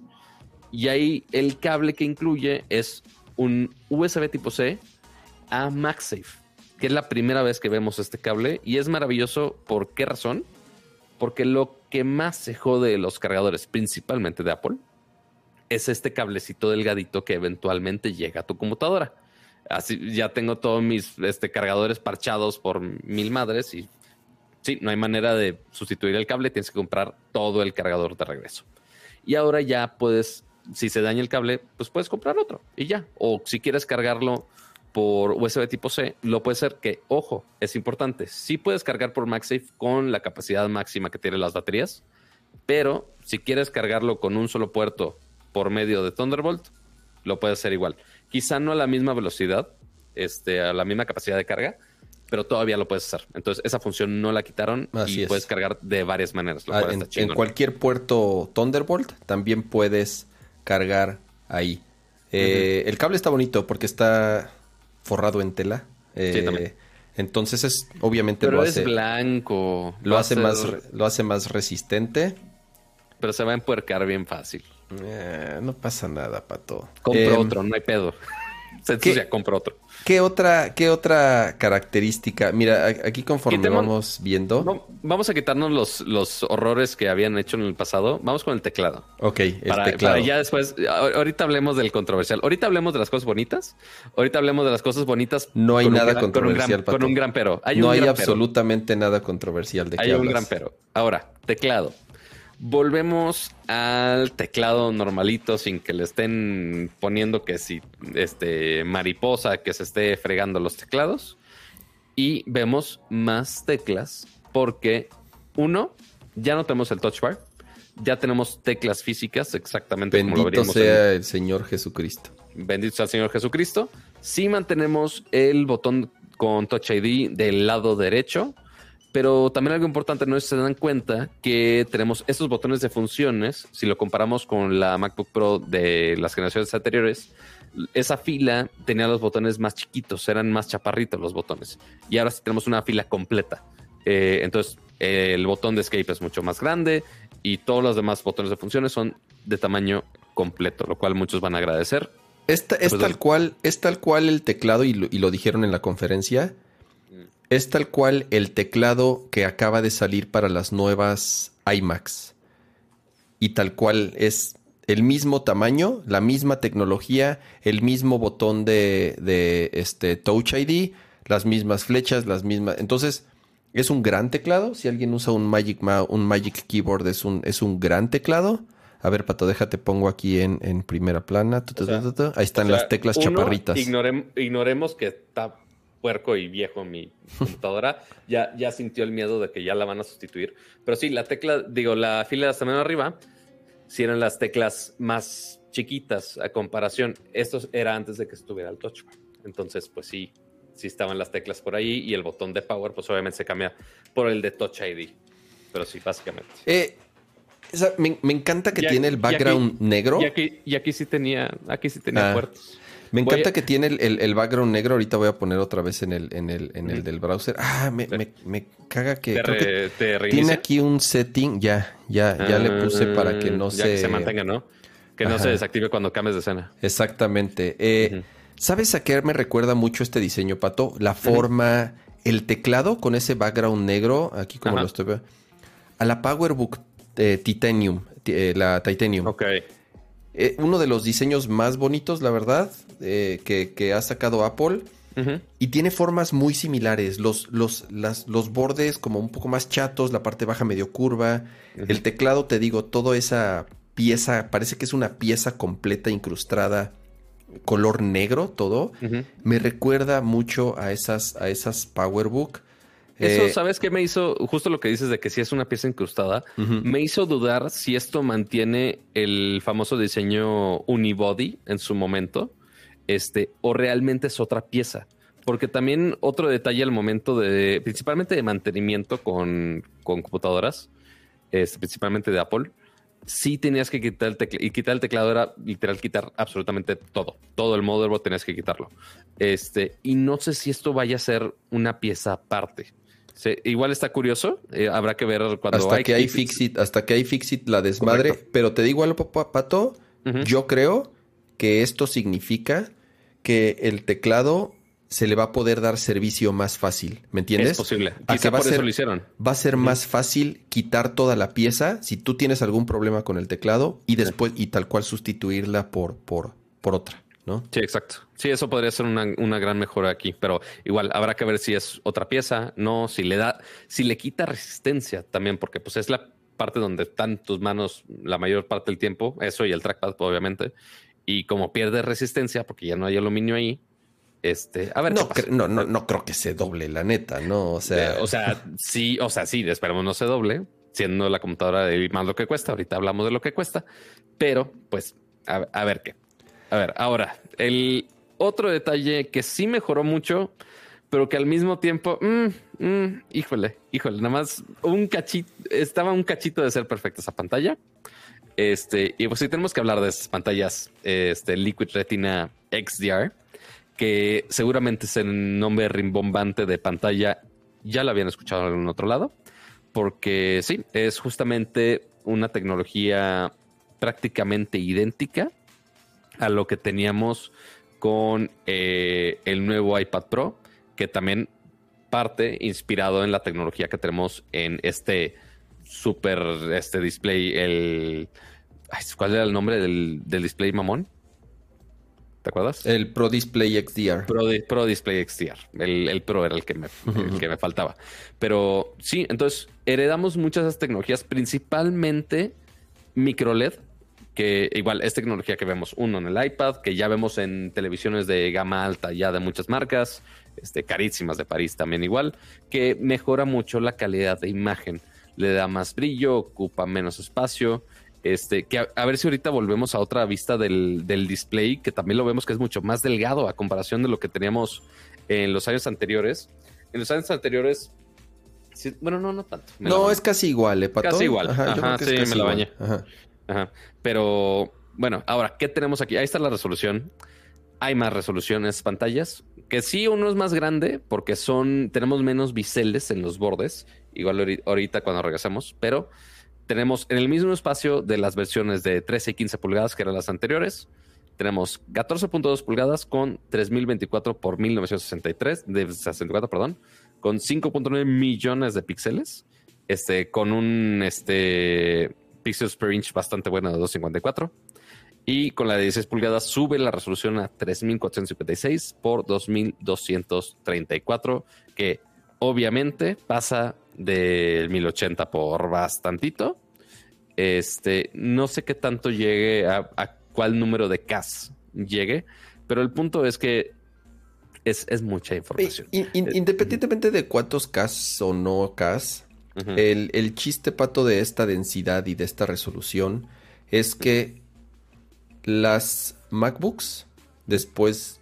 Es un poquito menos de 4K. Después de, exactamente, después de muchos años, es más, no estoy seguro si incluso desde la primera vez que las MacBooks se convirtieron en retina, tienen, o sea, son retina realmente retina y me refiero a que son 2 a 1 el cómo se despliega la interfaz de, del sistema operativo y de todo. ¿Y por qué te lo digo? Porque en, las, en, las, en las pasadas lo que sucedía es que, y todavía se debe de poder, pero la resolución no era exactamente 2 a 1, hacía un escalado de la interfaz, hacía un escalado de la resolución para y tú tenías la posibilidad de elegir más espacio o más definición. Y entonces ahí te, te tenías que estar acomodando de cierta forma y cada quien se acomodaba de manera diferente. Y unos podrían decir, pues yo lo veo igual, otros podrían decir, pues sí, se ve un poco blureado. Pero el chiste es que ahorita sí va a ser exactamente 2 a 1 el, el, cómo está rendereando la interfaz, por lo cual se va a ver perfecto. O sea, es no, no va a ser de que vas a tener que decir, ay, se ve un poco, digo, si es que alguien lo notaba, se veía un poco borroso la interfaz o se ven un poco borroso las letras. Ahorita sí es verdaderamente un display retina en donde no vas a tener que estar sacrificando y estar jugando con, con los escalados para poder tener el mejor resultado de lo que estás viendo en, pantalla. Que igual los temas de, de, píxeles por pulgada que teníamos en las pantallas, principalmente en las retinas, que ya fue cuando se volvió un poco más relevante ese tema, este, cuando empezaron a meter más resolución en esas pantallas de computadoras, pues sí teníamos en las MacBooks anteriores 226, 227 píxeles por pulgadas. Y pues sí, son los píxeles, las Macs que tienen más píxeles por pulgadas, que son 254 píxeles por pulgadas, para que se vea súper definido en un espacio súper pequeño, ¿no? Y más con estas resoluciones. Eh, pero ahora, sí tenemos, mm, con esto de eh, mini LED, tenemos más contraste, porque tenemos este, un millón a uno. Un millón a uno, porque pueden controlar eh, la intensidad de esas zonas de LEDs entonces puedes tener zonas que estén totalmente apagadas en vez de ver la pantalla como gris, como se ven en las teles viejitas que no se apagan por completo. Este, entonces ya tienes un negro, un tono negro totalmente perfecto. Mila 1 y también eh, Promotion es importante acá, que es raro que tengamos un display para profesionales de video. O sea, notamos que para profesionales de video, pon tu es 24, 30, 60 cuadros si te va muy mal. Eh, ProMotion normalmente lo vemos eh, más el lado de juegos, que principalmente lo pusieron en el iPad y después lo pusieron acá. Es, bueno, y también los nuevos iPhones ahora, por supuesto. Y en estas pantallas de las MacBook Pro también tenemos soporte de 120 Hz, que sí es mucho más a comparación de la gran mayoría de computadoras PCs en el mercado. Este, y bueno, nada más las gaming, porque sí, que si le pones 144, si le pones más, ¿no? Pero sí, el hecho que tengamos altas tasas de actualización en una pantalla de, una Mac es raro. Es la primera vez. Es, la primera vez. Es un hecho. No sé qué tanto utilidad va a ser para los profesionales realmente, más si nos vamos al lado de producción de video. No entiendo el para qué. espero no haya agregado mucho al costo. Pero pues bueno, si, si quieren la opción, ahí está la opción para que se vean todas las animaciones súper bonitas, súper fluidas este, y demás, aunque en edición de video no se aproveche tanto. Lo interesante, Pato, es que el Promotion es exactamente la misma tecnología que aplicaron sí en el iPad y en el iPhone y tiene la ventaja de ser dinámico. O sea, mm, si estás viendo una película y esa película está filmada a 24 cuadros por segundo, el display se adapta a esa a ese refresh rate, a eso a esa velocidad. Se adapta a 24 cuadros por segundo. Si estás viendo una serie de televisión que comúnmente están grabadas a 30 cuadros por segundo, entonces el display se adapta a esa, velocidad. Si estás viendo una foto en donde no hay movimiento, baja hasta 10 cuadros por segundo. Si estás jugando o si estás viendo o si tú descargaste, pues tú ya puedes grabar videos a 120 cuadros por segundo entonces puedes ver ese video a 120 cuadros por segundo. A lo que voy es. Y, bueno, no sé si se puede grabar a 120, no estoy seguro, o a 60, ya no sé. Seguramente en slow motion, sí. Ah, o slow motion, exactamente. O, pero obviamente toda la interfaz, eh, el scroll, cuando mueves una ventana, cuando mueves el cursor, toda la interfaz se va a mover a 120 cuadros por segundo. ¿Cuál es la ventaja de que sea dinámica? Que es lo que pasó con los iPhones 13. Ahorra mucha batería. Si el monitor no es necesario que se esté refrescando a 60 cuadros o a 60 Hz todo el tiempo, lo va a hacer a 10. ¿Qué significa? Pues es mucho más eficiente, entonces va a gastar menos batería, ¿no? Entonces, güey, utilizar una computadora, de verdad, digo, eh, los que tengan una PC, una gaming PC, se van a dar cuenta, o si tienen un monitor de, de alto refresh rate, el cómo se utiliza tal cual en el día a día, en el sistema operativo tal cual en Windows, la fluidez con la que se mueven las ventanas, con la que se mueve un scroll, con la que se anima todo, es te cambia la experiencia completamente de cómo utilizas una computadora a no estar limitado ya ahorita a 60 cuadros, ¿no? sino tener ese techo tan alto, en este caso, bueno, 120, es, es, se siente hasta raro, ¿no? O sea, yo he conectado una Mac a un monitor de refresh rate alto y, se siente hasta raro Mac OS, se siente increíble cómo está todo este, animado así. Entonces, eh, interesante también que te digo, como dice Pato, ¿no? 120 Hz, sí. Es la verdad algo que digo, híjole, y ahorita platicaré si si quiero una, si no quiero una, pros, contras y eso. Ah, pero... de, que, de, que todos queremos una, todos queremos una. El pedo es, ok, ¿cuánto estamos dispuestos a pagar por unas computadoras? Pero bueno, hablando ya para liquidar la pantalla y quitarnos estos, este recuerdo de este. Espérate, nada más esto, esto último. Aquí están como los números claros. Mil nits. Para que se den una idea. Hay teles que no llegan a eso. La iMac de última generación, la nueva, el, brillo al que llega son 500 nits. O sea, es la mitad.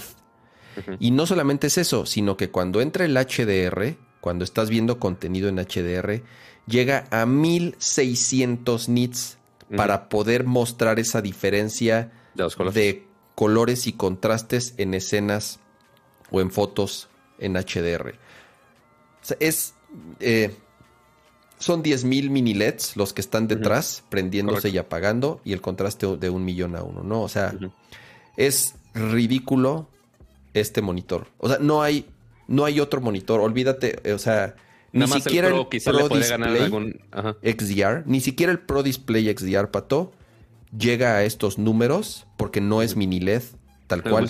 Olvídate de que llegue a 120 Hz. Está topado a 60 Hz. O sea, de verdad, no, no conozco un display que tenga estos números. De nada. Está muy cañón. Así, así, así de plano. Y para obviamente los que están corrigiendo color o para la edición de fotos, pues obviamente todo este rango dinámico es súper útil. Eh, pero ahora, algo muy extraño es la forma de la pantalla, porque el aspect ratio de, o sea, el, el qué tan alto y qué tan ancho es, está raro, porque es una pantalla que es 31 a 20 es casi el, casi igual a lo que tenemos anteriormente. Es ligeramente más angosta este, de lo alto. Pero, obviamente, ahorita que estamos viendo ya el display en sí en, la pantalla, uno, lo recalco lo de los bordes porque no lo habíamos visto.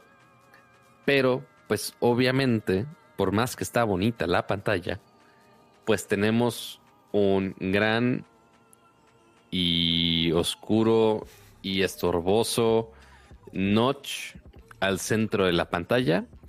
Apple dijo, ah, queremos que se parezca al iPhone. Ah, pues vamos a dejarle el pinche notch a la chingada. Entonces, en este notch que tenemos al centro de la pantalla, tenemos la webcam que afortunadamente ya es 1080 mínimo que hasta, hasta el año pasado, creo que hasta este año, estaban metiendo cámaras 1080 en las Macs, en la iMac principalmente. Eh, pero es una webcam normal. O sea, sí dijeron que, ah, sí, mejora, que el sensor es una cámara 1080, se acabó. Es lo único que hay. Pero no tenemos Face ID, no tenemos nada ultra mega sofisticado en eso, ¿no? Porque también pues ya tenemos Touch ID en el teclado. Este, entonces, en tanto autenticación ya lo teníamos. Pero sí sorprendió a muchos que una cámara 1080 común y corriente que podríamos ver en muchos teléfonos, que si lo vemos en una perforación, que si lo vemos en un notch más chiquito, este, etc, etc, sorprendió mucho que como quiera tuviéramos un notch tan grande. Que sí, a comparación del tamañote de la pantalla, sí, no es tanto, pero sigue siendo un maldito notch en, medio de la hermosa pantalla que si no tuviera eso sería perfecta. Eh, pero a muchos obviamente les preocupa de, oye, pero pues qué pedo con, con video, qué pedo con qué tanto me estorba el noche ahí. Hicieron una medio trampa en cuanto al sistema operativo que no sé si aplique igual en todas las Macs, que lo tenemos que ver con, con macOS Monterey, este, ya que salga en unos días. Pero lo que hicieron, a ver si no sé si hay alguna toma del, del notch más, más de cerca, pero ahorita lo vemos. Pero lo que hicieron es, en, todas las Macs, si han usado macOS, eh, está la barra de menú arriba siempre constante, que está el iconito de Apple a la izquierda, y ahí pues te vienen las opciones del menú, la, la hora, la configuración, etc, etc. Ese siempre está. Este, y justamente hicieron esa barra ligeramente más alta, solo para que fuera del tamaño de ese notch. Entonces, independientemente qué aplicación estés usando, no te va a estorbar. Y por ejemplo, cuando estás usando video, justamente como teníamos la, opción abajo, es aprovecha, es casi como 16.9, casi casi. Entonces, ese notch, por ejemplo, en este caso se desaparece porque está toda la barra de menú en negro, que se me hace raro que esté en negro, no sé en qué opción puedas poner. Es que, es que ahí, es, ahí es cuando te vas a la... Ahí es cuando te vas al full screen. Cuando tú te vas mm, a, las aplicaciones full screen, la barra desaparece. Entonces ahí lo que sucede es tal cual... Eh, la barra negro. Le, pone una barra en negro para ocultarlo. a ver, la neta, Pato, o sea, digo, yo sé que... A mí yo no le veo absolutamente ningún problema al notch. Al contrario. O sea, en algún lugar hay que poner la cámara. ¿Sí? ¿Qué es, ¿Qué es, lo que sucedía en las laptops anteriores? Pero ¿por qué usa tantos? O sea, un notch más chiquito quizá, pero está muy grande para hacer nada más una fregada cámara. Puede ser, puede ser. Eso es algo que también yo me quedé con la duda. Parecería que tiene el espacio suficiente para tener todo el sistema de Face ID. Acuérdense que para Face ID, pues tienes, no nada más es la cámara, sino que tienes otros sensores. No sé qué más haya ahí. Por eso, hasta que no la desmadren los de iFixit, vamos a ver realmente qué más, qué otra cosa está, que está ahí. En, teoría nada, pero pues a ver qué dicen los de no, no, sabemos, ¿no? Ahora, eh, de nuevo, o sea, el, el, ganamos espacio, no perdimos espacio. O sea, esa es la diferencia. Ganamos, se ganó el espacio. El hecho de que ya tengamos exactamente el mismo borde, ancho de borde, en todos los lados del monitor, se ve mucho mejor. O sea, ya no... Eh, lo de las esquinas de, redondeadas, eh, habrá gente que dirá a mí no me gusta. A, mí sí me gusta, yo no tengo ningún problema. Porque esa, esa área de todas formas siempre la redondeaba el menú. Correcto. Eh, en, en, en, en, las Macs. Em, ganamos, o sea, se ganó espacio. Ese espacio como tal no es que me está robando espacio el notch. Para nada, o sea, ahí está la barra de menú, ahí no hay nada. Y el hecho de que haber ganado más. El hecho de que se pudo haber empujado el menú hasta la parte superior es mucho mejor porque ganas todos esos píxeles en el área del monitor. En algún lugar habría que poner la máquina. ¿Has visto unas laptops que tienen una mierda que, que la cámara la tienen en la parte de abajo? en el teclado, claro. En el teclado que, se asoma. Entonces, cuando estás a privacidad. Cuando estás en tus conferencias, Pato, sales así. El papá. ¿Qué pasó, don? ¿Qué pasó, señor? No, jefe, no, jefe. Mañana, ahorita le marco, ahorita le mando el Excel. gracias, gracias por el demo de esa toma, güey. O sea, Qué hermoso. Es horrible. Es horrible. Es lo más estúpido del mundo, pato. O sea, se aprovecha pues mejor el espacio. La cámara es mejor. Está a la altura de los ojos, o por lo menos está. O sea, ya sabes. Eh, no entiendo cuál es el pinche drama. O sea, de verdad, al contrario. Yo lo veo eh, eh, no, no, no, no, le veo ningún problema, no me desagrada el diseño, no estorba, al contrario, ganamos espacio. Es, es, es armar drama por armar drama, la neta, güey. Sí, la, verdad sí, le quería meter un poquito más de, chispa al, drama aquí, ¿no? Sí, o sea, y más considerando el gran, o sea, en el iPhone podría ser más problema y fue más problema en su momento y sigue siendo problema, porque sí, tenemos un espacio reducido en equipos portátiles que estén en nuestras bolsas, en un teléfono, pero en un tamaño de pantalla como esta, posiblemente no estorbe en mucho. Este, Nada. Y más, y más con eso del, del, menú. De hecho, yo estaba pensando al, momento cuando fue el lanzamiento, pensaba que el notch iba a abarcar la barra de menú y quizá tantito de una aplicación. O sea, si abres una aplicación, también tiene su, su barrita de opciones. O sea, eso es muy normal de cualquier otra aplicación, que pues ahí es donde arrastras la ventana y demás cosas, ¿no? Yo dije, ah, pues va a estorbar ahí y ya, no pasa nada. O sea, hasta eso estaba dispuesto a que estorbar ahí un poquito, pero en real, realmente son pocas las aplicaciones que tengan tantas opciones que te estorbe ahí. Este, pero no, lo que hicieron es nada más alargar un poco, agrandar un poco la barra de menú para que sí de plano nada absolutamente estorbe en ninguna aplicación. Pero, y, principalmente para video, si quieres ver video full screen, no afecta. Desaparece Porque, porque como los videos son 16.9, si no es que más alargados todavía, pues es nada más, se ponen en negro y, y se desaparece. Entonces, en este caso, sí no, no va a afectar tanto como sigue afectando ahorita en los iPhones, que si quieres ver, por ejemplo, un video este, en la pantalla completa, pues sí, si lo pones a pantalla completa, pues sí se lo come un poquito el notch todavía. Eh, eso en, cuanto a pantalla, que sí, sigue siendo espectacular y sí, ya la quiero ver en persona a ver qué tal está. Eh, en cuanto vos, en cuanto a audio, le echaron un poquito de ganas. Voy, a ser muy rápido en cuanto a audio. Es mejorar un poquito. Pato, llevamos una hora y media y, seguimos en el primer tema del, del, mío. de la lista. Dios mío. Bueno, en cuanto a audio, nada más le mejoraron que los micrófonos de estudio y el sonido de estudio, ok, qué cool, disque Atmos, este, que puedas tener sonido espacial, cool, chingón. ¿Qué más nos falta ya, no? Eh, la, batería, obviamente todos mm, los beneficios de los nuevos procesadores hacen que estas computadoras haber hecho un evento de Apple. tengan la mejor batería en, en, en, el, en, el, en el segmento. O sea, de plano, no, no, por el performance que tienen, porque además no pierdes performance. Esa es la diferencia. En cualquier otra computadora, obviamente Intel o AMD, cuando la, cuando la PC está en modo de batería, entra en modo súper agresivo de ahorro. Aquí no, aquí no tienes ese problema, ¿no? Entonces, eh, eh, y lo pueden ver en las M1 normales, en una MacBook Air, en una MacBook Pro. La gente no, luego no carga su computadora por días, tal cual, ¿no? Es, es ridículo, Pato. Me refiero a, obviamente, y, ahorita platicamos, todos queremos una. O sea, y el tema es, eh, creo que con la, con la base, o sea, la más barata, la más barata está sobrada para el 95% de las personas y por lo que utilizan este...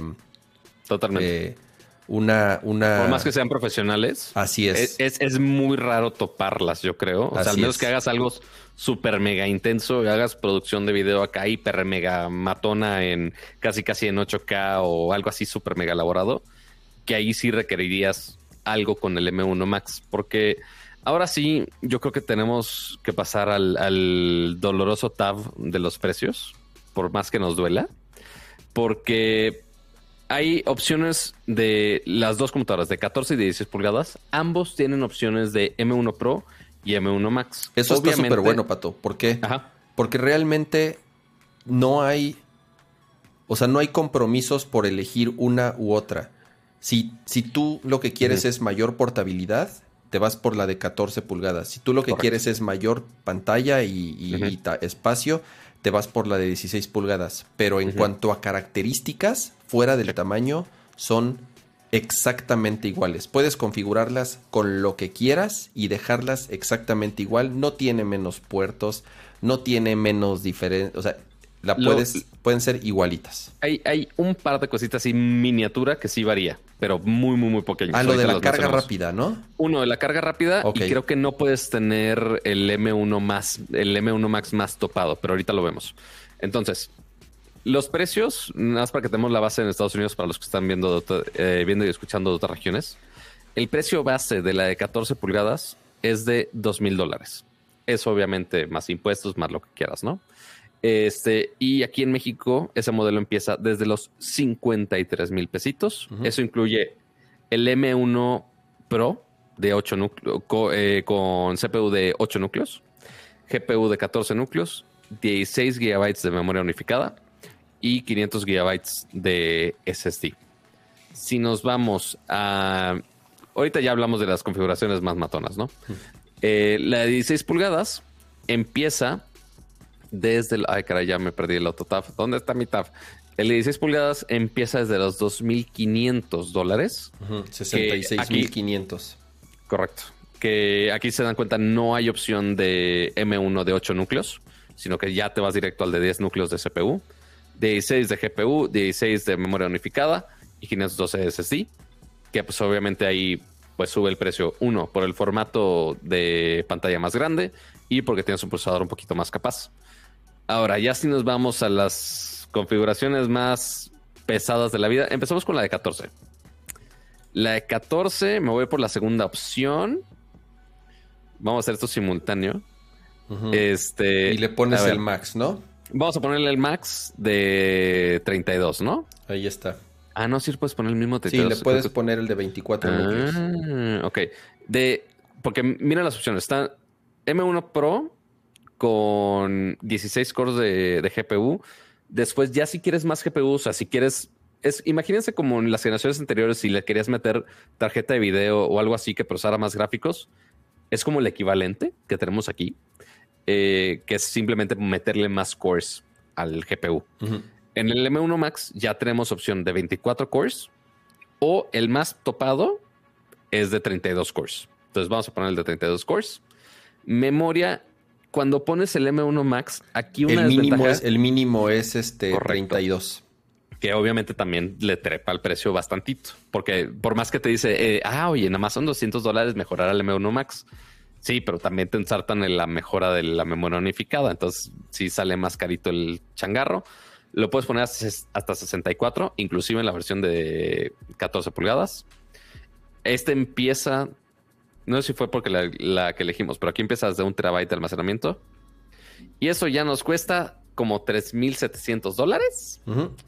Lo cual ya son como 88.500 88.500 pesos. Sí, y te puede y te puedes volver loco, pato. O sea, siempre siempre siempre jugamos y siempre te puede y eso y eso ha sido de toda la historia, ¿no? Te puedes, es la nota más morbosa de a cuál es el producto más caro. Así es. Ahora, Ojo, pato. Y yo ya hice este ejercicio porque siempre es lo mismo de que Apple muy caro. Ya sabes. Ajá. Si se van a Dell o se van, y lo hemos hecho con las iMacs y lo hemos hecho con las Mac Pros. Si se van a Dell, que son horribles de plástico además, ¿no? Si se van a HP, o sea, se van, y configuran computadoras de características similares, que aún así no le llegan a esta, Van a ver cuánto cuesta y cuestan lo mismo. Ajá. O sea, tampoco es que eh, eh, solamente Apple venda las computadoras caras. ¿Te digo algo, Pato? Sí. Quien compra esto es alguien que la utiliza para su trabajo y es alguien que hace dinero con esto. Esto no es un juguete. Esto, no, esto no es de, no, pues no me alcanza, no, no la compro. Esto no es un juguete. No lo ve, es que es, eso, eso va a ser difícil. No lo vean como un juguete, no lo vean como un gasto. Que tuvimos esta plática cuando justamente salió la Mac Pro. La, Mac Pro, exactamente. Que, que, sí está bonita y, los fans de Apple es de, güey, la quiero, la chica. ¿Cuánto cuestan las Surface, Pato? Lo vimos hace, las, hace dos, tres semanas. ¿Cuánto cuestan las Surface? están al, están al precio y nada que ver, Pato. O sea, nada que ver en performance. No tienen absolutamente nada que ver en performance. Quien compra estos equipos, Pato, es porque, número uno, estos equipos, Pato, te pueden durar 7, 8, 9 años sin ningún problema. más. Pero sin ningún problema. Te pueden durar 10 años. Ajá. Hay gente, yo sigo utilizando una MacBook del 2016. Madres. Y sigue funcionando perfecto. Sigo utilizando, mira, allá atrás, esa, ese es un Cinema Display de 30 pulgadas que sigue funcionando perfecto. Y ahí hay una, una Mac Mini. Es una Mac Mini Core i7 2012, pato. ¿Me entiendes? 2012, casi 10 años y sigue funcionando muy bien. Porque miren, la, comparación ahorita en Surface, si nos vamos a la... ¿Con qué lo que comparamos? ¿Con Surface Laptop Studio o con la otra? ¿O con la normalita? Pues con la que más se le parezca en cuanto a características. Deja configurar la más matona. Porque pues sí, ya entre que si se dobla la pantalla y no se, no se dobla la pantalla y demás. Vamos a intentar hacerlo más justo mientras.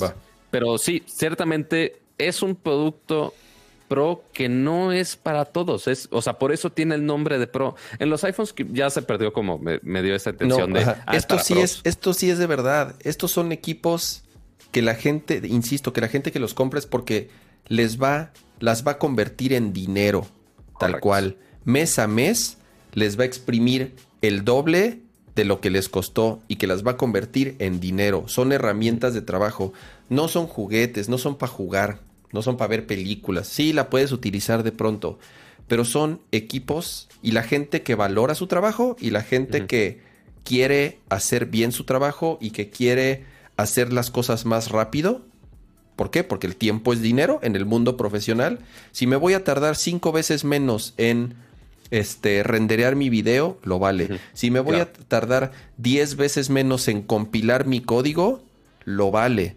Son equipos profesionales para gente que tiene la necesidad y tiene eh, una, o sea, el, el, un caso de uso real. Un caso de uso real. Eso es un hecho. O sea, no lo vean como un gadget. No es un gadget. No es como a lo mejor un celular o como una consola o como una gaming PC. No es eso. Son equipos de trabajo para hacer dinero. Esa es la realidad. Si no la compras para hacer dinero, you are doing it wrong. A menos que tengas mucha lana y a menos que digas, ¿sabes qué? Ah, necesito gastar. Ah, necesito gastar y estoy aburrido, entonces me la quiero comprar para ver YouTube. Está chingón, qué bueno, qué, qué, qué padre que alguien pueda. Habrá gente que sí. Que alguien pueda hacer eso, ¿no? Entonces, eh, eh, o sea, el decir está muy caro es, es, es, no tiene sentido. O sea, es el argumento más chafa, ya sabes, el, el valorar un equipo de trabajo, porque sí, o Eventualmente, si decimos esta cara, pues es porque justamente no somos ese target. Porque habrán empresas que sí, güey, facturan al mes no sé cuántos miles de pesos, pero que, no sé, al momento de estar perdiendo el tiempo en render, ahí están perdiendo esos miles de pesos también. Entonces, ya para eso dicen, ah, güey, la nueva Mac Pro cuesta esto. Ah, dame dos, güey, sobres, ya. Y ya mejora su flujo de trabajo y generan más millones, lo quieras. Ajá, o sea, es, justo para este tipo de gente. Si es caro para nosotros, pues... A ver, Pato, pero, pero a ver, o sea, eh, eh, tú o, o, Vixelo, o sea, tú, tú, o sea, esta computadora a él le, va a ayudar, o sea, va a hacer su trabajo cinco veces más rápido entonces va a poder cobrar más rápido y va a poder, ¿me entiendes? O sea, por ejemplo, Vixelo, que, o sea, vámonos al caso extremo de producción de video. Vixelo, que es amo y señor del video, saludos y a ver si nos está escuchando, ¿no? No creo, porque seguramente está grabando o editando alguna madre para X marcas mamonas a la cual ya no llego. Este, ya me lo están robando las marcas de moda.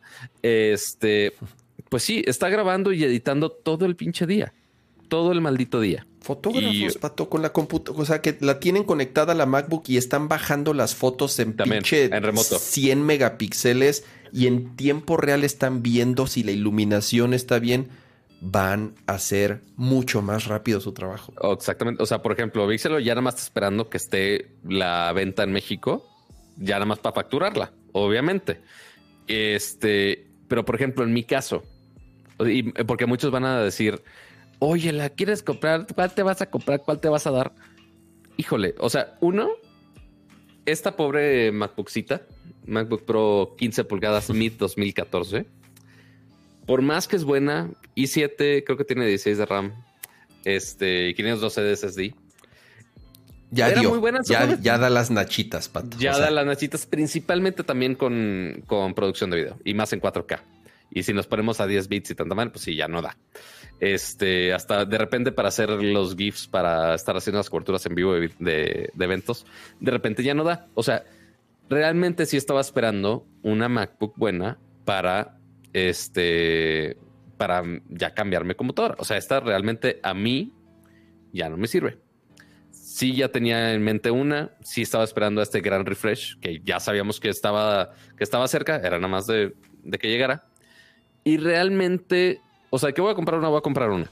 Eso, eso seguro. Pero realmente estoy muy en duda, porque justo lo que mencionaba hace rato, desde la de entrada ya es más que suficiente para la gran mayoría. Inclusive para mí, que sí, sí, güey, editando video en 4K y la madre, quizá no necesito los 32 cores, güey, de GPU, güey. No lo necesitas, güey. O sea, ese es el tema. Y yo ando igual, o sea, yo igual, acabando la conferencia, yo como así con la cabeza caliente, así de, ya, güey, comprar a chingar a su madre. Ya estaba configurando así la Max. Dije, ok, voy a invertirle y voy a quedar, comprarme una MacBook que me va a durar un chingo de años. Así voy a quedar pobre. Ya tenía la pinche, ya tenía así la pinche cuenta y así de 93 mil bar. Ah, porque si nos vamos a, a, la configuración de las primeras de las configuraciones default de la de 16 pulgadas, la ya con M1, 32 núcleos de GPU, 32 de memoria unificada y un terabyte de almacenamiento, empieza desde los 94 mil barros, güey. Sí, pero de, sí, Pato, pero de nuevo, o sea, no, o sea, lo que es, que, le, que, le, va a sacar, lo vas a usar años. Yo lo sé. Lo vas a usar años, ¿no? Entonces, y además, no lo necesitamos, güey. O sea, correcto. Es más, yo, de nuevo, yo soy, digo, soy diseñador y la principal herramienta que utilizo es ahorita Figma. Ajá. Ok. Figma es una, aplicación muy demandante. Es una aplicación muy demandante de GPU. ¿no? Pero es una aplicación que, corre en el browser. Prácticamente Figma es una aplicación de browser, ¿sí? no, ahora, mi tema, Pato, ya con la cabeza fría, es a mí, siendo honestos, a mí no me gustan las laptops. A mí no me gustan las laptops. He tenido MacBooks durante muchos años y las termino vendiendo porque no las uso. Yo soy usuario de computadora de escritorio. Entonces dije, a ver, yo, o sea, si quiero una, me gana la calentura y, no lo sé, a lo mejor me termino comprando una. Pero yo soy usuario de, computadora de escritorio porque a mí me gusta, yo necesito un display grande. Sí, totalmente. Y una laptop no te da un display grande. ¿Me entiendes? Sí, y no, y no puedo justificar comprarme un Cinema Display XDR de 150 mil pesos el puro monitor. Simple y sencillamente no. Entonces, ahí es donde dices, ok, una iMac M1 no está mal. Una iMac M1 no está mal, ¿no? pero sí también ya siento feo viendo la diferencia de performance de estos procesadores.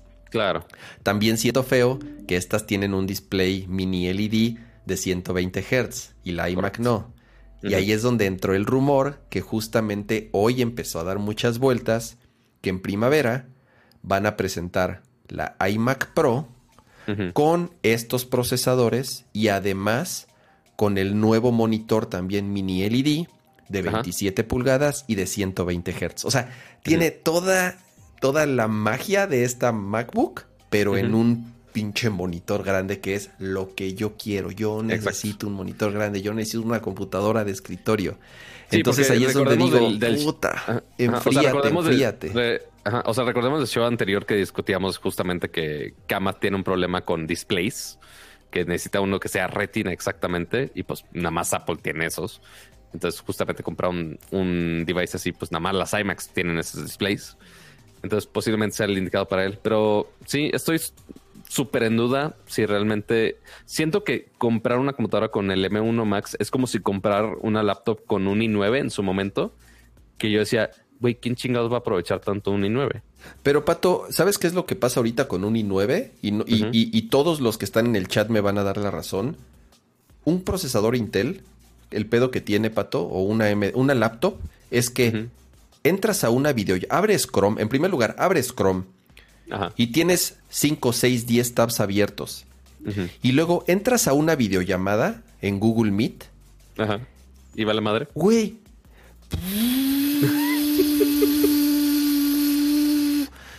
Güey, el CPU, el uso del... Yo no sé qué chingados tienen las videollamadas. Que el uso del CPU con Chrome se va al, se va a tope y son aspiradoras. Y, se y se apendejan las computadoras. O sea, de verdad, estoy hablando de laptops. Regresamos, estamos hablando de laptops. Y el pinche CPU, güey, te digo, yo tengo una, estoy usando una MacBook, una Core i7 con 16 gigas en RAM. Ajá y instalé un monitor del CPU, Pato, el CPU llega a 93 grados. 93 grados el maldito CPU. Entonces, el ventilador. Uh, se va a tope, güey. No sé qué mierdas hacen las videollamadas que el CPU se va al 100% y se convierte en un comal. Puedes calentar tortillas en el teclado de tu MacBook, pato. Puedes hacer quesadillas y el queso se derrite porque llega llega, llegan a 100 grados los malditos CPUs. Entonces, ah, es, es, es, otro pedo. O sea, sí, como dicen en el chat, no comparen, los procesadores son ARM. Ese es el chiste. Son ARM. Es otra tecnología. Y aún siendo otra tecnología de bajo consumo, están barriendo con procesadores de escritorio, ¿no? Entonces, ah, es, es, es... No lo sé. Ahora, Kama, ¿qué vamos a hacer con el con los siguientes temas, considerando que son las 11.47 de la noche. No mames, Pato, son las 11.47. Llevamos dos horas casi de show y seguimos en el tema 1. Seguimos en el primer tema. Eh, que una disculpa, porque yo creo que sí fue un error no haber hecho un show el lunes, cuando fue el evento de Apple. Pero, pues bueno, lo estamos arreglando aquí, supongo. No sé si nos dé tiempo de hablar de algo más. Vamos, mira, vamos, vamos a hacer algo. A ver. Eh, Pixel 6. Es que igual todos son muy rápidos. Y es que además no hay nada de, no sabemos nada del Pixel 6, güey. Eso es un hecho. No sabemos ah. nada del Pixel 6. Este, o sea, sí lo anunciaron. Lo anunciaron, pero no hay reseñas todavía. Correcto. No hay reseñas. Están con mega embargos. Exactamente, hay embargos bastante raros esos embargos. Muchos youtubers, este... No pueden publicar fotos. Este... No pueden publicar las fotos que toman con el teléfono. Hay embargos bien raros. Ok, entonces... Salió el Pixel 6. Los puse los timecodes así. Siguiente tema, a las dos horas. exactamente. A ver, otro que sí yo me comprometí y también porque este mucho ahí, sí aplica para todo el de muchos me han preguntado y que sí es eh, verdad y que sí es verdad. Eh, nos mandaron eh, a probar una Sonos Beam de segunda que, no sé si recuerdan que hablamos de estas Sonos Beam de segunda generación cuando la anunciaron y tuvimos una entrevista la cual, la cual no hemos editado. Este, pero este, el chiste de esta barra de sonido es que sea una barra compacta que quepa en principalmente en tamaños de pantalla un poquito más compactos, pero que tengas soporte de Dolby Atmos, que la generación, la primera generación de estas Sonos Beam, por más que escuchaba bien, no teníamos Dolby Atmos, no tenemos ese sonido envolvente que también hasta Apple también le está haciendo mucho show al sonido envolvente, ¿no? Pero, pues bueno, ya está disponible esta nueva bocina y Kama ya tiene una de estas nuevas bocinas. Sí. Y ya la probaste. Sí, justamente apenas el día de Antier llegó. Este, esta segunda generación de BIM, como dice Pato, la principal diferencia es, además de unos ciertos ligeros ajustes de diseño en los materiales, principalmente la parte frontal y lateral. En la original era una especie de tela, una fibra, ¿no? Eh, y Pato que tiene una, justamente, pues la desventaja es que se ensucia, se, se maltrata, depende si tienes gatos y la arañan, pues ya este... Oyes. Qué mala, qué, qué mala pata, la verdad. Y esta nueva generación ya cambió ese material, ya no es, ya no es de tela, sino que ya es un mesh metálico, como, como, está en la Sonos One, como está en la ARC, como está en, la Five, eh, incluso en la, en la portátil, en la, en la ROM. Entonces, obviamente, ese es un, un beneficio.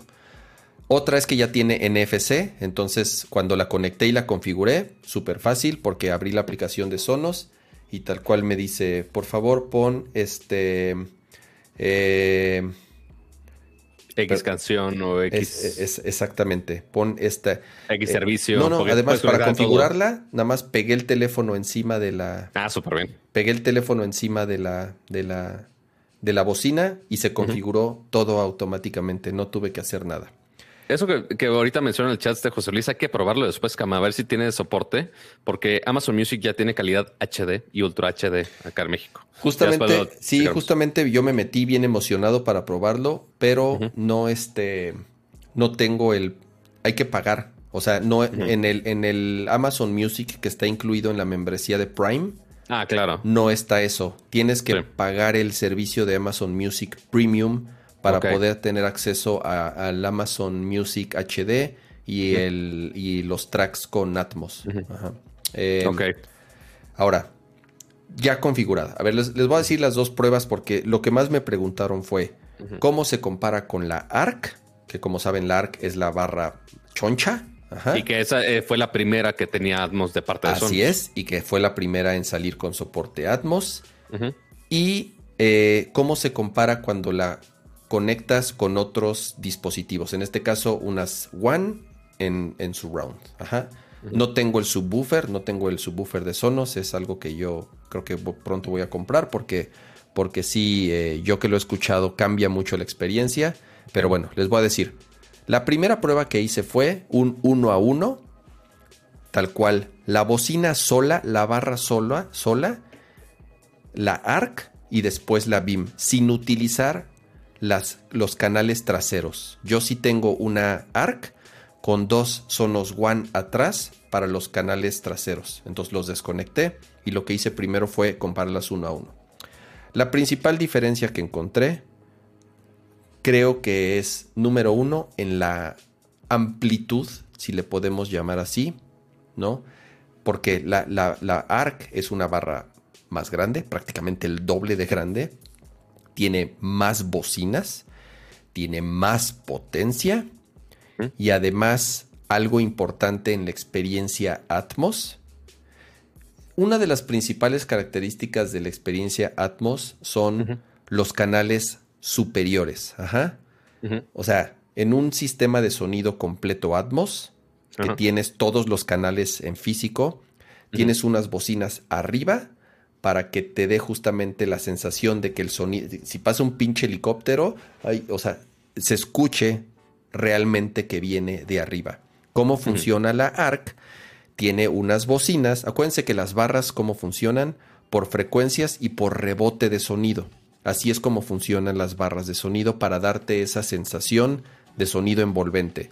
Utiliza los muros para rebotar el sonido y utiliza ciertas frecuencias para darte esa sensación de que el sonido viene de otros lados. En el caso del ARC, para justamente esos canales superiores, que son muy característicos de la experiencia Atmos, tiene unas bocinas, tiene unos drives que apuntan hacia el techo, apuntan hacia arriba. Entonces el sonido rebota, rebota del techo. A, sí, o sea, aprovecha el, justamente tu casa per se así para que rebote el sonido y así hace la simulación como si tuvieras todos que estuvieras todo rodeado de bocinas, inclusive arriba y a los lados. Así es. Ahora, y yo se los dije desde que probé la ARC, y yo se los he dicho siempre, no comparen la experiencia a que si tuvieras las bocinas físicas. Claro. Es diferente. Esto es una. Es, es, un truco, es, es, son, es, es procesamiento, es machine learning, es rebotar ondas, es, es, es un truco para darte la sensación. No es igual a que si tengas las bocinas. Ahora, no, o sea, ¿cuál es el beneficio de una barra? Pues que con una sola cosa resuelves todo, ¿no? Eh, esa fue una de las principales diferencias, sobre todo en la experiencia Atmos. La BIM no tiene bocinas que apuntan hacia arriba.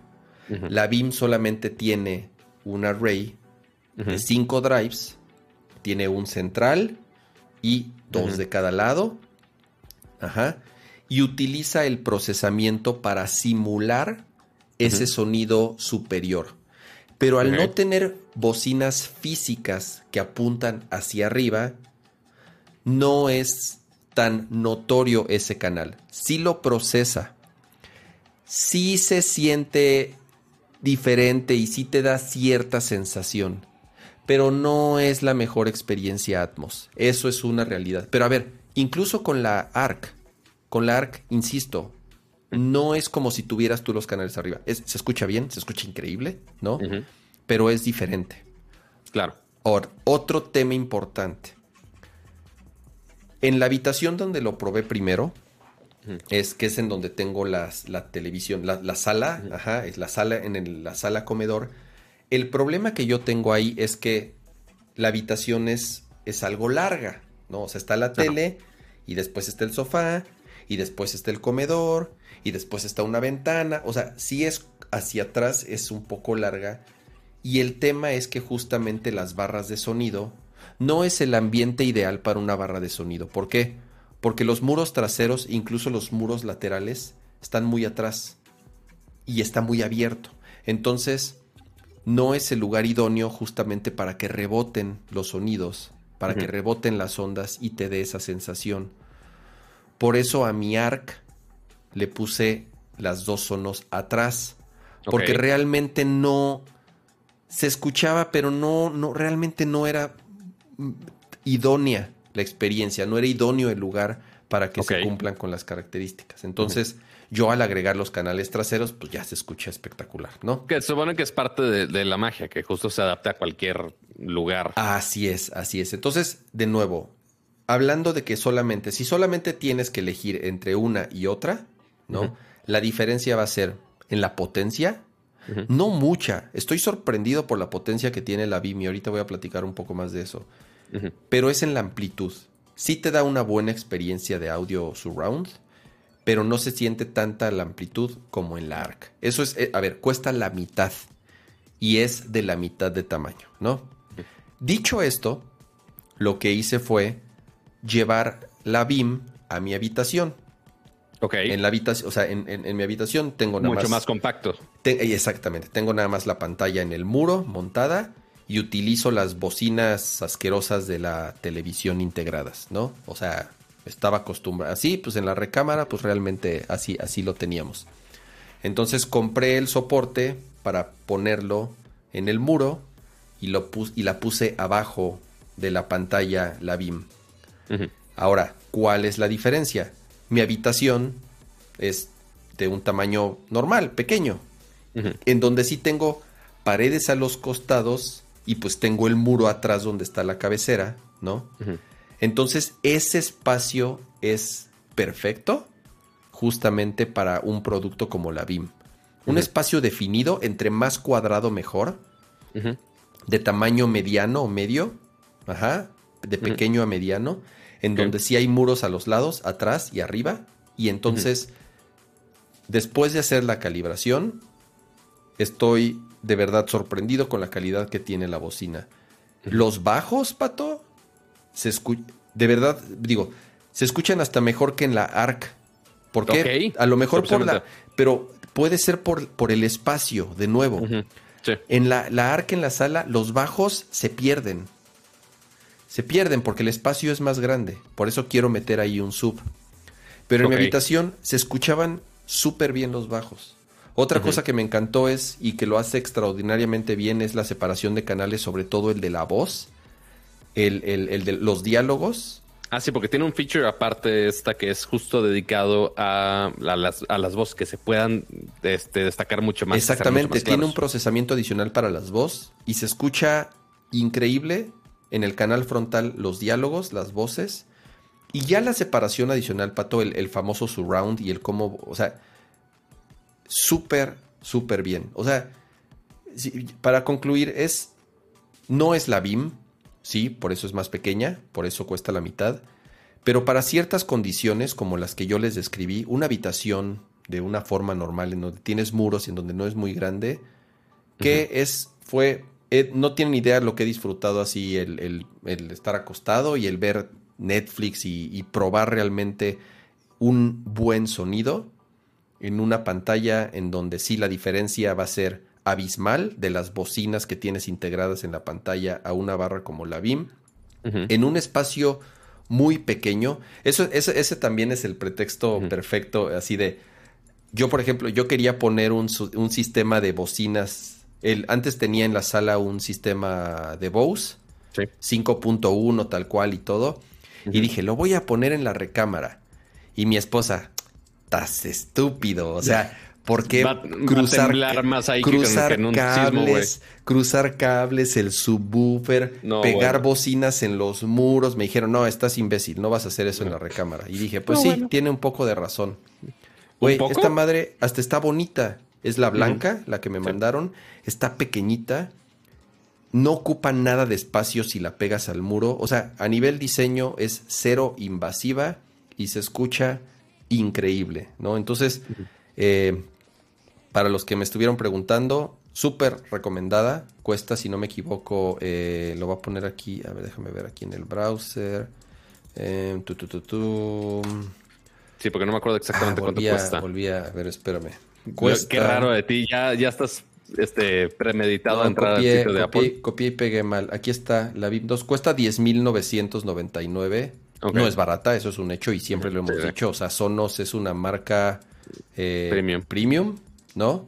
Entonces, este es, es algo importante a mencionar. Si quieres ARC, es un, es un empaque bonito, funcional, que te da muy buena calidad. Quiero pensar Quizá no al nivel de ARC, si tienes una sala muy grande, si, principalmente si tienes una pantalla muy grande, o sea, si tu setup de tu sala es muy grande, ok, y al siguiente paso es la ARC, pero pues uno, el tamaño y principalmente el presupuesto de la ARC, pues sí, pues sí se eleva un poquito para que te, para que les digo que no, sí, sí. Así es. Este, pero si quieres lo esencial para una experiencia Atmos, pues ahí está la BIM de segunda generación. Así es, eh, 11 mil pesos. Es un equipo premium, sinceramente. O sea, esa es una realidad. Totalmente. Materiales, diseño, la aplicación. Además, tiene asistentes inteligentes. Pato, lo estuve probando con música. Suena increíble la música. O sea, no solamente es un teatro en casa, es un asistente inteligente. Reproduce prácticamente todos los servicios de música: Spotify, Apple Music, Amazon Music. Ahí estamos viendo todo lo que reproduce. Que si em, Pandora, que si Deezer, que si todo. Ahí están las principales diferencias. Mira, la ARC tiene 11 bocinas, ¿no? Sí, no, tiene más del doble. Esta tiene 5. Pero soportan Atmos, tienen asistente y te digo, el, el, el, si tu habitación se presta para las características de este equipo, súper, súper recomendado. La verdad estoy eh, eh, sorprendido porque ese tamaño, la calidad suena increíble. Entonces, este, recomendadísimo. Ahora, si pueden comprar la BIM, si pueden comprar la ARC, la ARC es otro nivel, ¿no? O sea, la ARC sí, este... Les pide otro nivel de arquitectura en sus casas y de presupuesto en sus carteras. No, está, esa sí está gigante. Así que eh, igual, gracias al equipo de, de Sonos por mandarnos la, la BIM de segunda generación, que sí, eventualmente son los de los primeros que, que, probó este device. Este, ahí nada más les digo que pues hay, hay otra tele en mi casa y que pues también le falta audio porque pues nada más tengo una BIM, ¿verdad? Acá el señor ya tiene la ARC y la BIM de segunda generación. Ahí nada más les aviso, ahí por si gustan, porque pues sí, este, adecuar todo el cuarto nada más con la ROM, pues, pues no, no da. Pero bueno, así el, el micro resumen de las Sonos BIM de segunda generación que seguramente Kama la va a disfrutar bastante por allá. ¿Qué nos falta de lo importante? Ahorita, literal, este tema lo voy a matar en dos segundos. A ver, Pato, vas. El, el de, oye, que Samsung tuvo evento ayer. O sea, sí. No, fue, fue hoy o fue ayer. Fue, fue ayer. Hasta se te este, olvidó. Ajá, o sea, aparte, hasta se me había olvidado, no, porque tenía, o sea, ya sabía que no lo iba a poder ver en vivo porque tenía otros eventos, pero me parece, o sea, porque lo habían presumido como gran cosa, porque era el Gran Galaxy Unpacked, parte 2. Muy raro el nombre primero. Yo dije, güey, pues van a presentar, no sé, el S21FE, algo así. Literal, lo único que mencionaron de devices fue el Galaxy Z Flip 3, que ya lo conocíamos. Que ya lo habían anunciado, que ya lo venden en todos lados. Pero ahora, ajá, pero ahora con versión bespoke. La versión bespoke es, es un nombre que usan en su en sus líneas de, de línea blanca, por así ponerlo, de electrodomésticos, donde le puedes personalizar los colores a tu refri y demás cosas. Y ok, ahora puedes personalizar los colores de tu flip. Entonces, que si la parte de abajo esté rosa y la segunda verde, y ya puedes personalizarlo en el sitio. Es todo lo que anunciaron. Es todo lo que, todo lo demás así de, de Find My, ya existían. O sea, nada, nada de lo demás es nuevo. Se me hizo rarísimo, se me hizo rarísimo. Yo no Querían entiendo por qué Apple hizo su evento. Pues nosotros también, pero señor, no tenemos nada que anunciar. Pues tú, vuelve a decir lo mismo y ya. Básicamente, ¿eh? O sea, sí, o sea, sí puedes personalizar el Watch, puedes personalizar el Z Flip 3. Sacaron unos bots de edición especial de no me acuerdo qué diseñador asiático, no me acuerdo de dónde. y ya, eh, fue todo lo que anunciaron. Se me hizo rarísimo el evento. Falta ver si Samsung confirma que esté disponible esa función de personalizar los colores del flip acá en México. Dudo un chingo, la neta, porque igual con el Fold que tenías la opción de personalizar el, el pliegue, la bisagra, que puedes personalizar colores, nunca pasó acá en México. Entonces dudo que también llegue acá. Pero bueno, ese fue el gran evento de Samsung resumido en un minuto, porque la verdad no hubo mucho. Ahora, eh, ay, queremos Facebook, se me hace que lo vamos a terminar matando nos quedaron, nos quedaron un buen de notas. Ya, ya llevamos dos horas veinte minutos. que eh, se nos quedaron ahí colgados algunos temas. El, el, robo de Nintendo. Este. Creo que se lo podemos expander muchísimo más en el siguiente episodio. Mejor, hablamos en el, en el próximo episodio de, eso. igual, eh, eso, uno, nos va a dar tiempo de cuando ya está el servicio disponible acá, que todavía le falta rato. Para probarlo. Este, bueno, no, yo quiero probarlo ni. Bueno, no, no sé. no vamos a alcanzar. Este, y ni en precio ni en, ni en tiempo. Y dos, este, para discutir bien ya todas las ventajas, desventajas y demás, ¿no? Pero ya para dejarlos con una nota de reflexión y de mucha creatividad. Este surgió una nota. Igual voy a intentar hacerlo muy, muy, muy rapidita para que no, nos quedemos todo el tiempo, pero igual va a ser bonito este, sacar toda la creatividad al chat. Yo sé que son muy creativos con, los memes y demás. Yo sé que ustedes son chavos y pueden usar los memes bien.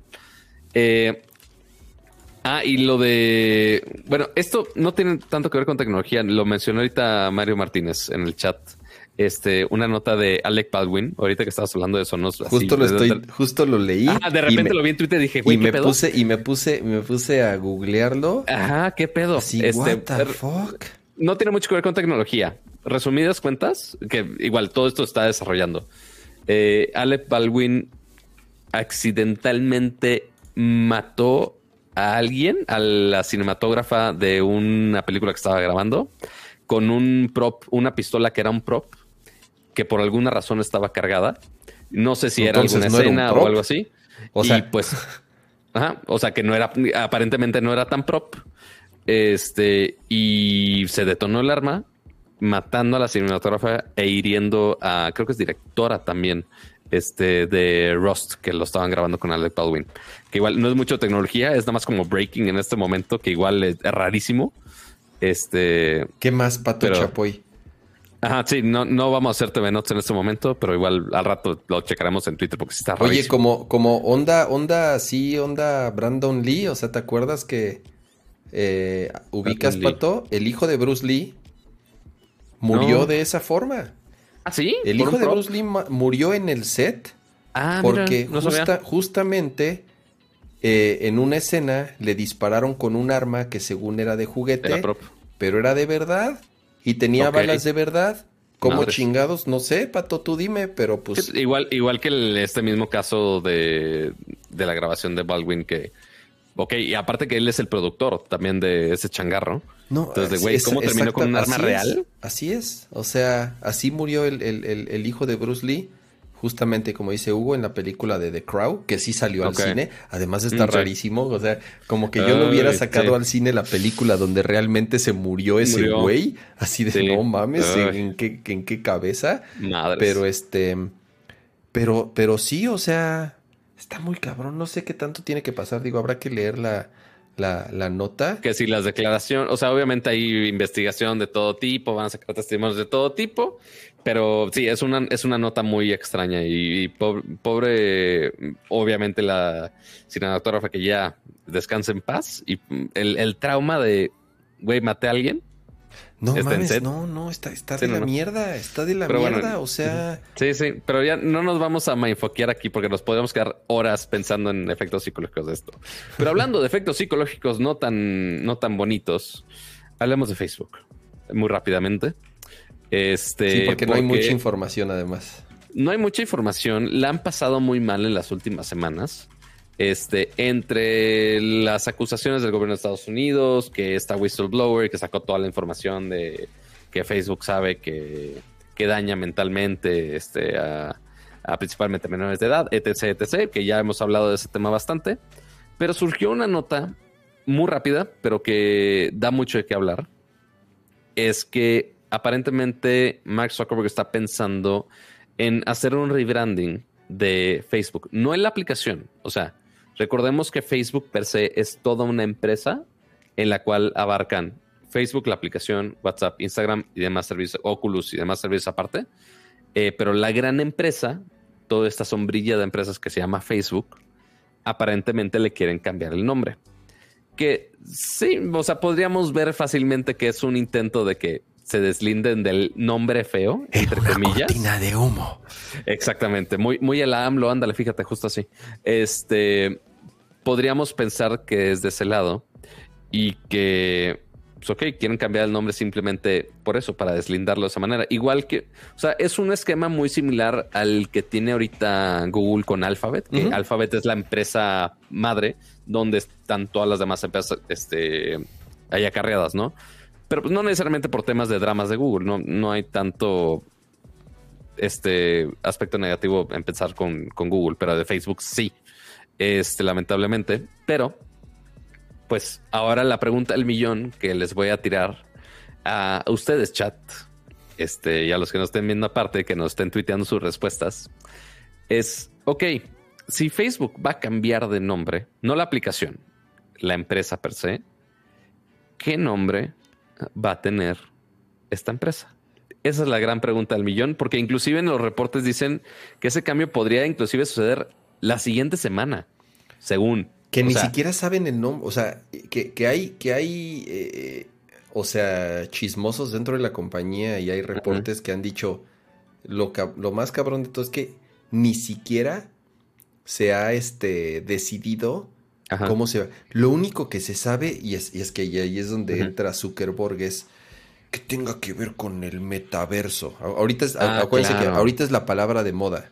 Así como el cripto en su momento y los NFTs en su momento y el VR en su momento. Que el blockchain en su momento. El blockchain, así, ahorita es el metaverso. Ajá.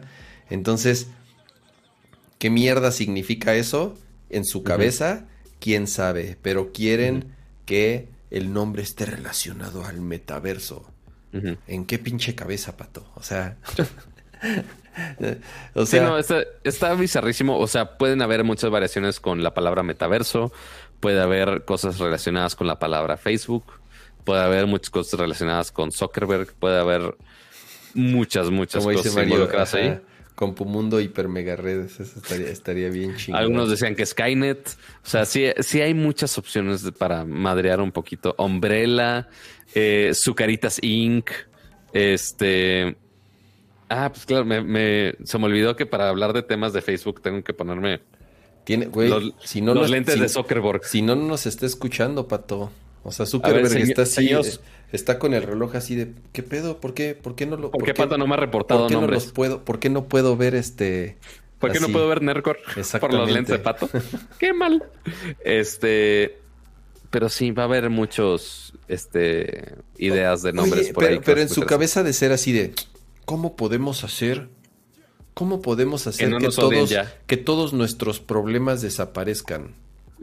Ah, cambiemos de nombre. Y entonces así el güey, así, soy, soy un genio. y, se abraza a Mark, así solito, soy un genio. Y entonces, no, no, o sea, sí está, sí está muy, muy cabrón. O sea, ya, o sea, sí están, siguen cavando, güey. O sea, la caca ya la traen hasta acá y entonces la montaña de caca cada vez les llega. Y, el güey sigue cavando. O sea, se, está, se está metiendo. Se está metiendo más. De, verdad, no, no. Qué bueno, así que tú digas el cambio del nombre le afecta de manera negativa. Quizás no tanto. Pero ve la prensa, o sea, todo el mundo dice así de, a ver, este güey en vez de estarse preocupando por las cosas importantes que están pasando, por los problemas en los que Facebook está pasando, y, ahorita es, vamos a cambiarnos de nombre, ¿no? Así como que si, como si realmente fuese lo más, este, lo más importante, ¿no? Entonces, está, está muy raro, la neta, eh, todo lo que está pasando en Facebook. Cada vez hay más gente levantando la voz, cada vez hay más eh, discusiones internas de la, del rumbo de la compañía, de la percepción que tiene la compañía de qué tanto se pueden empezar a meter los gobiernos eh, para regular a la compañía. Entonces, así como para que ahorita sea la prioridad, vamos a cambiarle de nombre, not a good idea, güey. Para de sufrir Corp. Sí, no, no, no, o sea, este... Eh, eh, ya sabremos, a ver si es cierto que la próxima semana van a anunciar esto Ojo, lo es la cortina de humo, pato. A ver si nos salimos en la mañanera. Saludos a todos, a todos los amigos periodistas en la mañanera. Este. Y a, ver si después hablamos de justamente. Porque sí lo hablé mucho en tele, lo de los. La crítica a los Nintendos otra vez, ¿no? Este. Son del diablo. Y, ahorita en el Twitter ya se me anda justo un... un me, me encanta que son cuentas, uno, sin foto de perfil, con cero followers, y así criticando de, ah, oye, este, ¿por qué estás diciendo que, que es la crítica a videojuegos? Porque no lo dijo así, la más como de, güey, güey, qué pedo. Pero bueno. Está muy cabrón, o sea, lo que los defienden es, aunque les muestres los videos grabados, ya sabes, o sea, que les muestres así, a ver, espérate, ahí, está, velo, yo no lo estoy inventando, velo. Ajá. Sí. No, es que los, sacan de contexto. Siempre, siempre es lo sacan de. Siempre es lo sacan de contexto, ya sabes. Ay, pero así, así es de divertido el internet y principalmente cuando la tecnología migra ligeramente daño a la política. Daño cerebral, epilepsia, pero además la versión remix. Deberían de hacerle, seguro ya está, seguro ya está la versión remix, así como el de daño cerebral, epilepsia, epilepsia. Ya debe estar la, ya debe de estar la versión este de los Nintendos y el y el PlayStation 5. Nin, nin, nin, Nintendo PlayStation 5. Ya deberían de hacer su su... ¿Su remixito? El, remix, estoy seguro que, está por ahí. Aguas, pato, te caen las, te caen los bots, los, los Sambots. Los Sambots. Ay, pero bueno, esperemos no, amiguitos, porque eso me pasa por andar hablando de política en tele nacional. pero bueno, amiguitos, esto yo creo que siendo las 12.18 de la madrugada, creo que vamos a dejar por el día de hoy el show, porque, repito, sí nos quedaron muchas cosas. Literal, toda la sección de videojuegos de hoy sí nos quedó trunca, pero seguramente... Pero estuvo bueno, Pato, estuvo bueno. No, estuvo, bueno. Platicamos de lo más Cama encantado de hablar de, Apple, obviamente. Fue, fue, fue sí, ya sé que siempre dicen que sí, soy bien fanboy. Sí, soy bien fanboy, lo acepto. Pero de verdad creo que este, o sea, el, este evento yo no me había emocionado tanto con un producto de... O sea, ya ni los iPhones. O sea, sí, o sea, bueno, hablando del iPhone 13, y lo platicamos en el show, así de, pues tú está padre, pero así, ¿cuál es la gran diferencia? Pues sí, o sea, sigo con mi iPhone 12. Cuando en años anteriores yo era el primero en irme a comprar el claro. ya sabes. Y, o sea, sí fue un contraste muy cañón. Y, y lo dije cuando fue el evento del iPhone. Yo quiero que sea el evento de la Mac, porque a mí lo que me apasionan son las Macs y yo lo que quiero es que por fin llegue ese gran cambio que estamos esperando en las Macs. Y todo, o sea, todo, o sea, seguían hablando y hablando y si era así de bomba tras bomba y así de ya, ya, y seguían madrazo tras madrazo tras madrazo y, y realmente lo que presentaron, por lo menos a mí, o sea, cumplió con las, o sea, no nada más con las expectativas, sino con el pinche sueño más eh, extremo que tuve de, cómo podrían llegar a ser estas nuevas MacBooks. O sea, no solo cumplieron con las expectativas, sino que aplastaron a todo lo que hay, ¿no? Y rebasaron, eh, siento yo, eh, todo lo que podíamos esperar con de, de, estas nuevas MacBooks. O sea, no, no, digo, habrá, saldrán las reseñas. Ya veremos a ver ya veremos qué quién desembolsa de nosotros Exactamente. una Mac de estas. Porque ahorita estaba, nada más por pena curiosidad, estaba preguntando con mi contador porque la diferencia en pesos mexicanos y dólar sí es un chingo. No, es mucha, es mucha, es mucha. como siempre, de, tienen chance. ajá. Así de, mm, ¿mejor la factura acá o mejor la compro allá? Ya me dijo, no, creo que sí, mejor comprarla allá. Pero, el gran pero es, ok, si quiero pedir ahorita X Mac, llega hasta diciembre, güey. Ese es el pedo.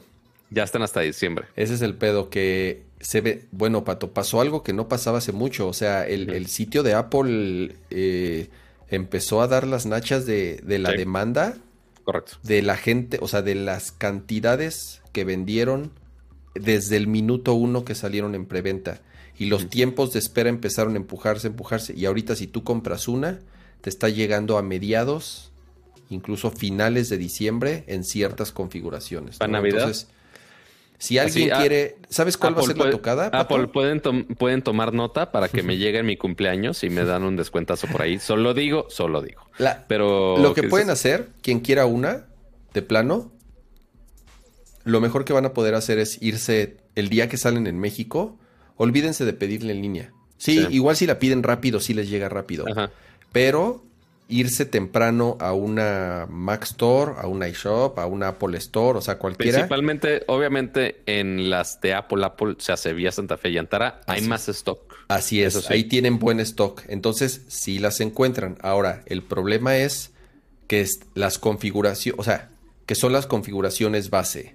Tienen dos, tres versiones. Comúnmente las tienen en, con más memo, con más las que Tienen las configuraciones que ves ya prearmadas en el sitio, normalmente son esas las que Así es. Oye, ¿le quiero meter 64 de RAM? No. O sea, si le quieres configurar algo más, la tienes que pedir en línea y esperar a que te la manden. Así es. Así es. Pero sí. Así es. Entonces, sí, pero ya vimos, o sea, como con la base, creo que la, la más barata cumple absolutamente con todos los caprichos que pudiera tener y con todas las si necesidades. quiero que me dure los mismos cinco años que me duró esta, por ejemplo, quizá le tenga que trepar.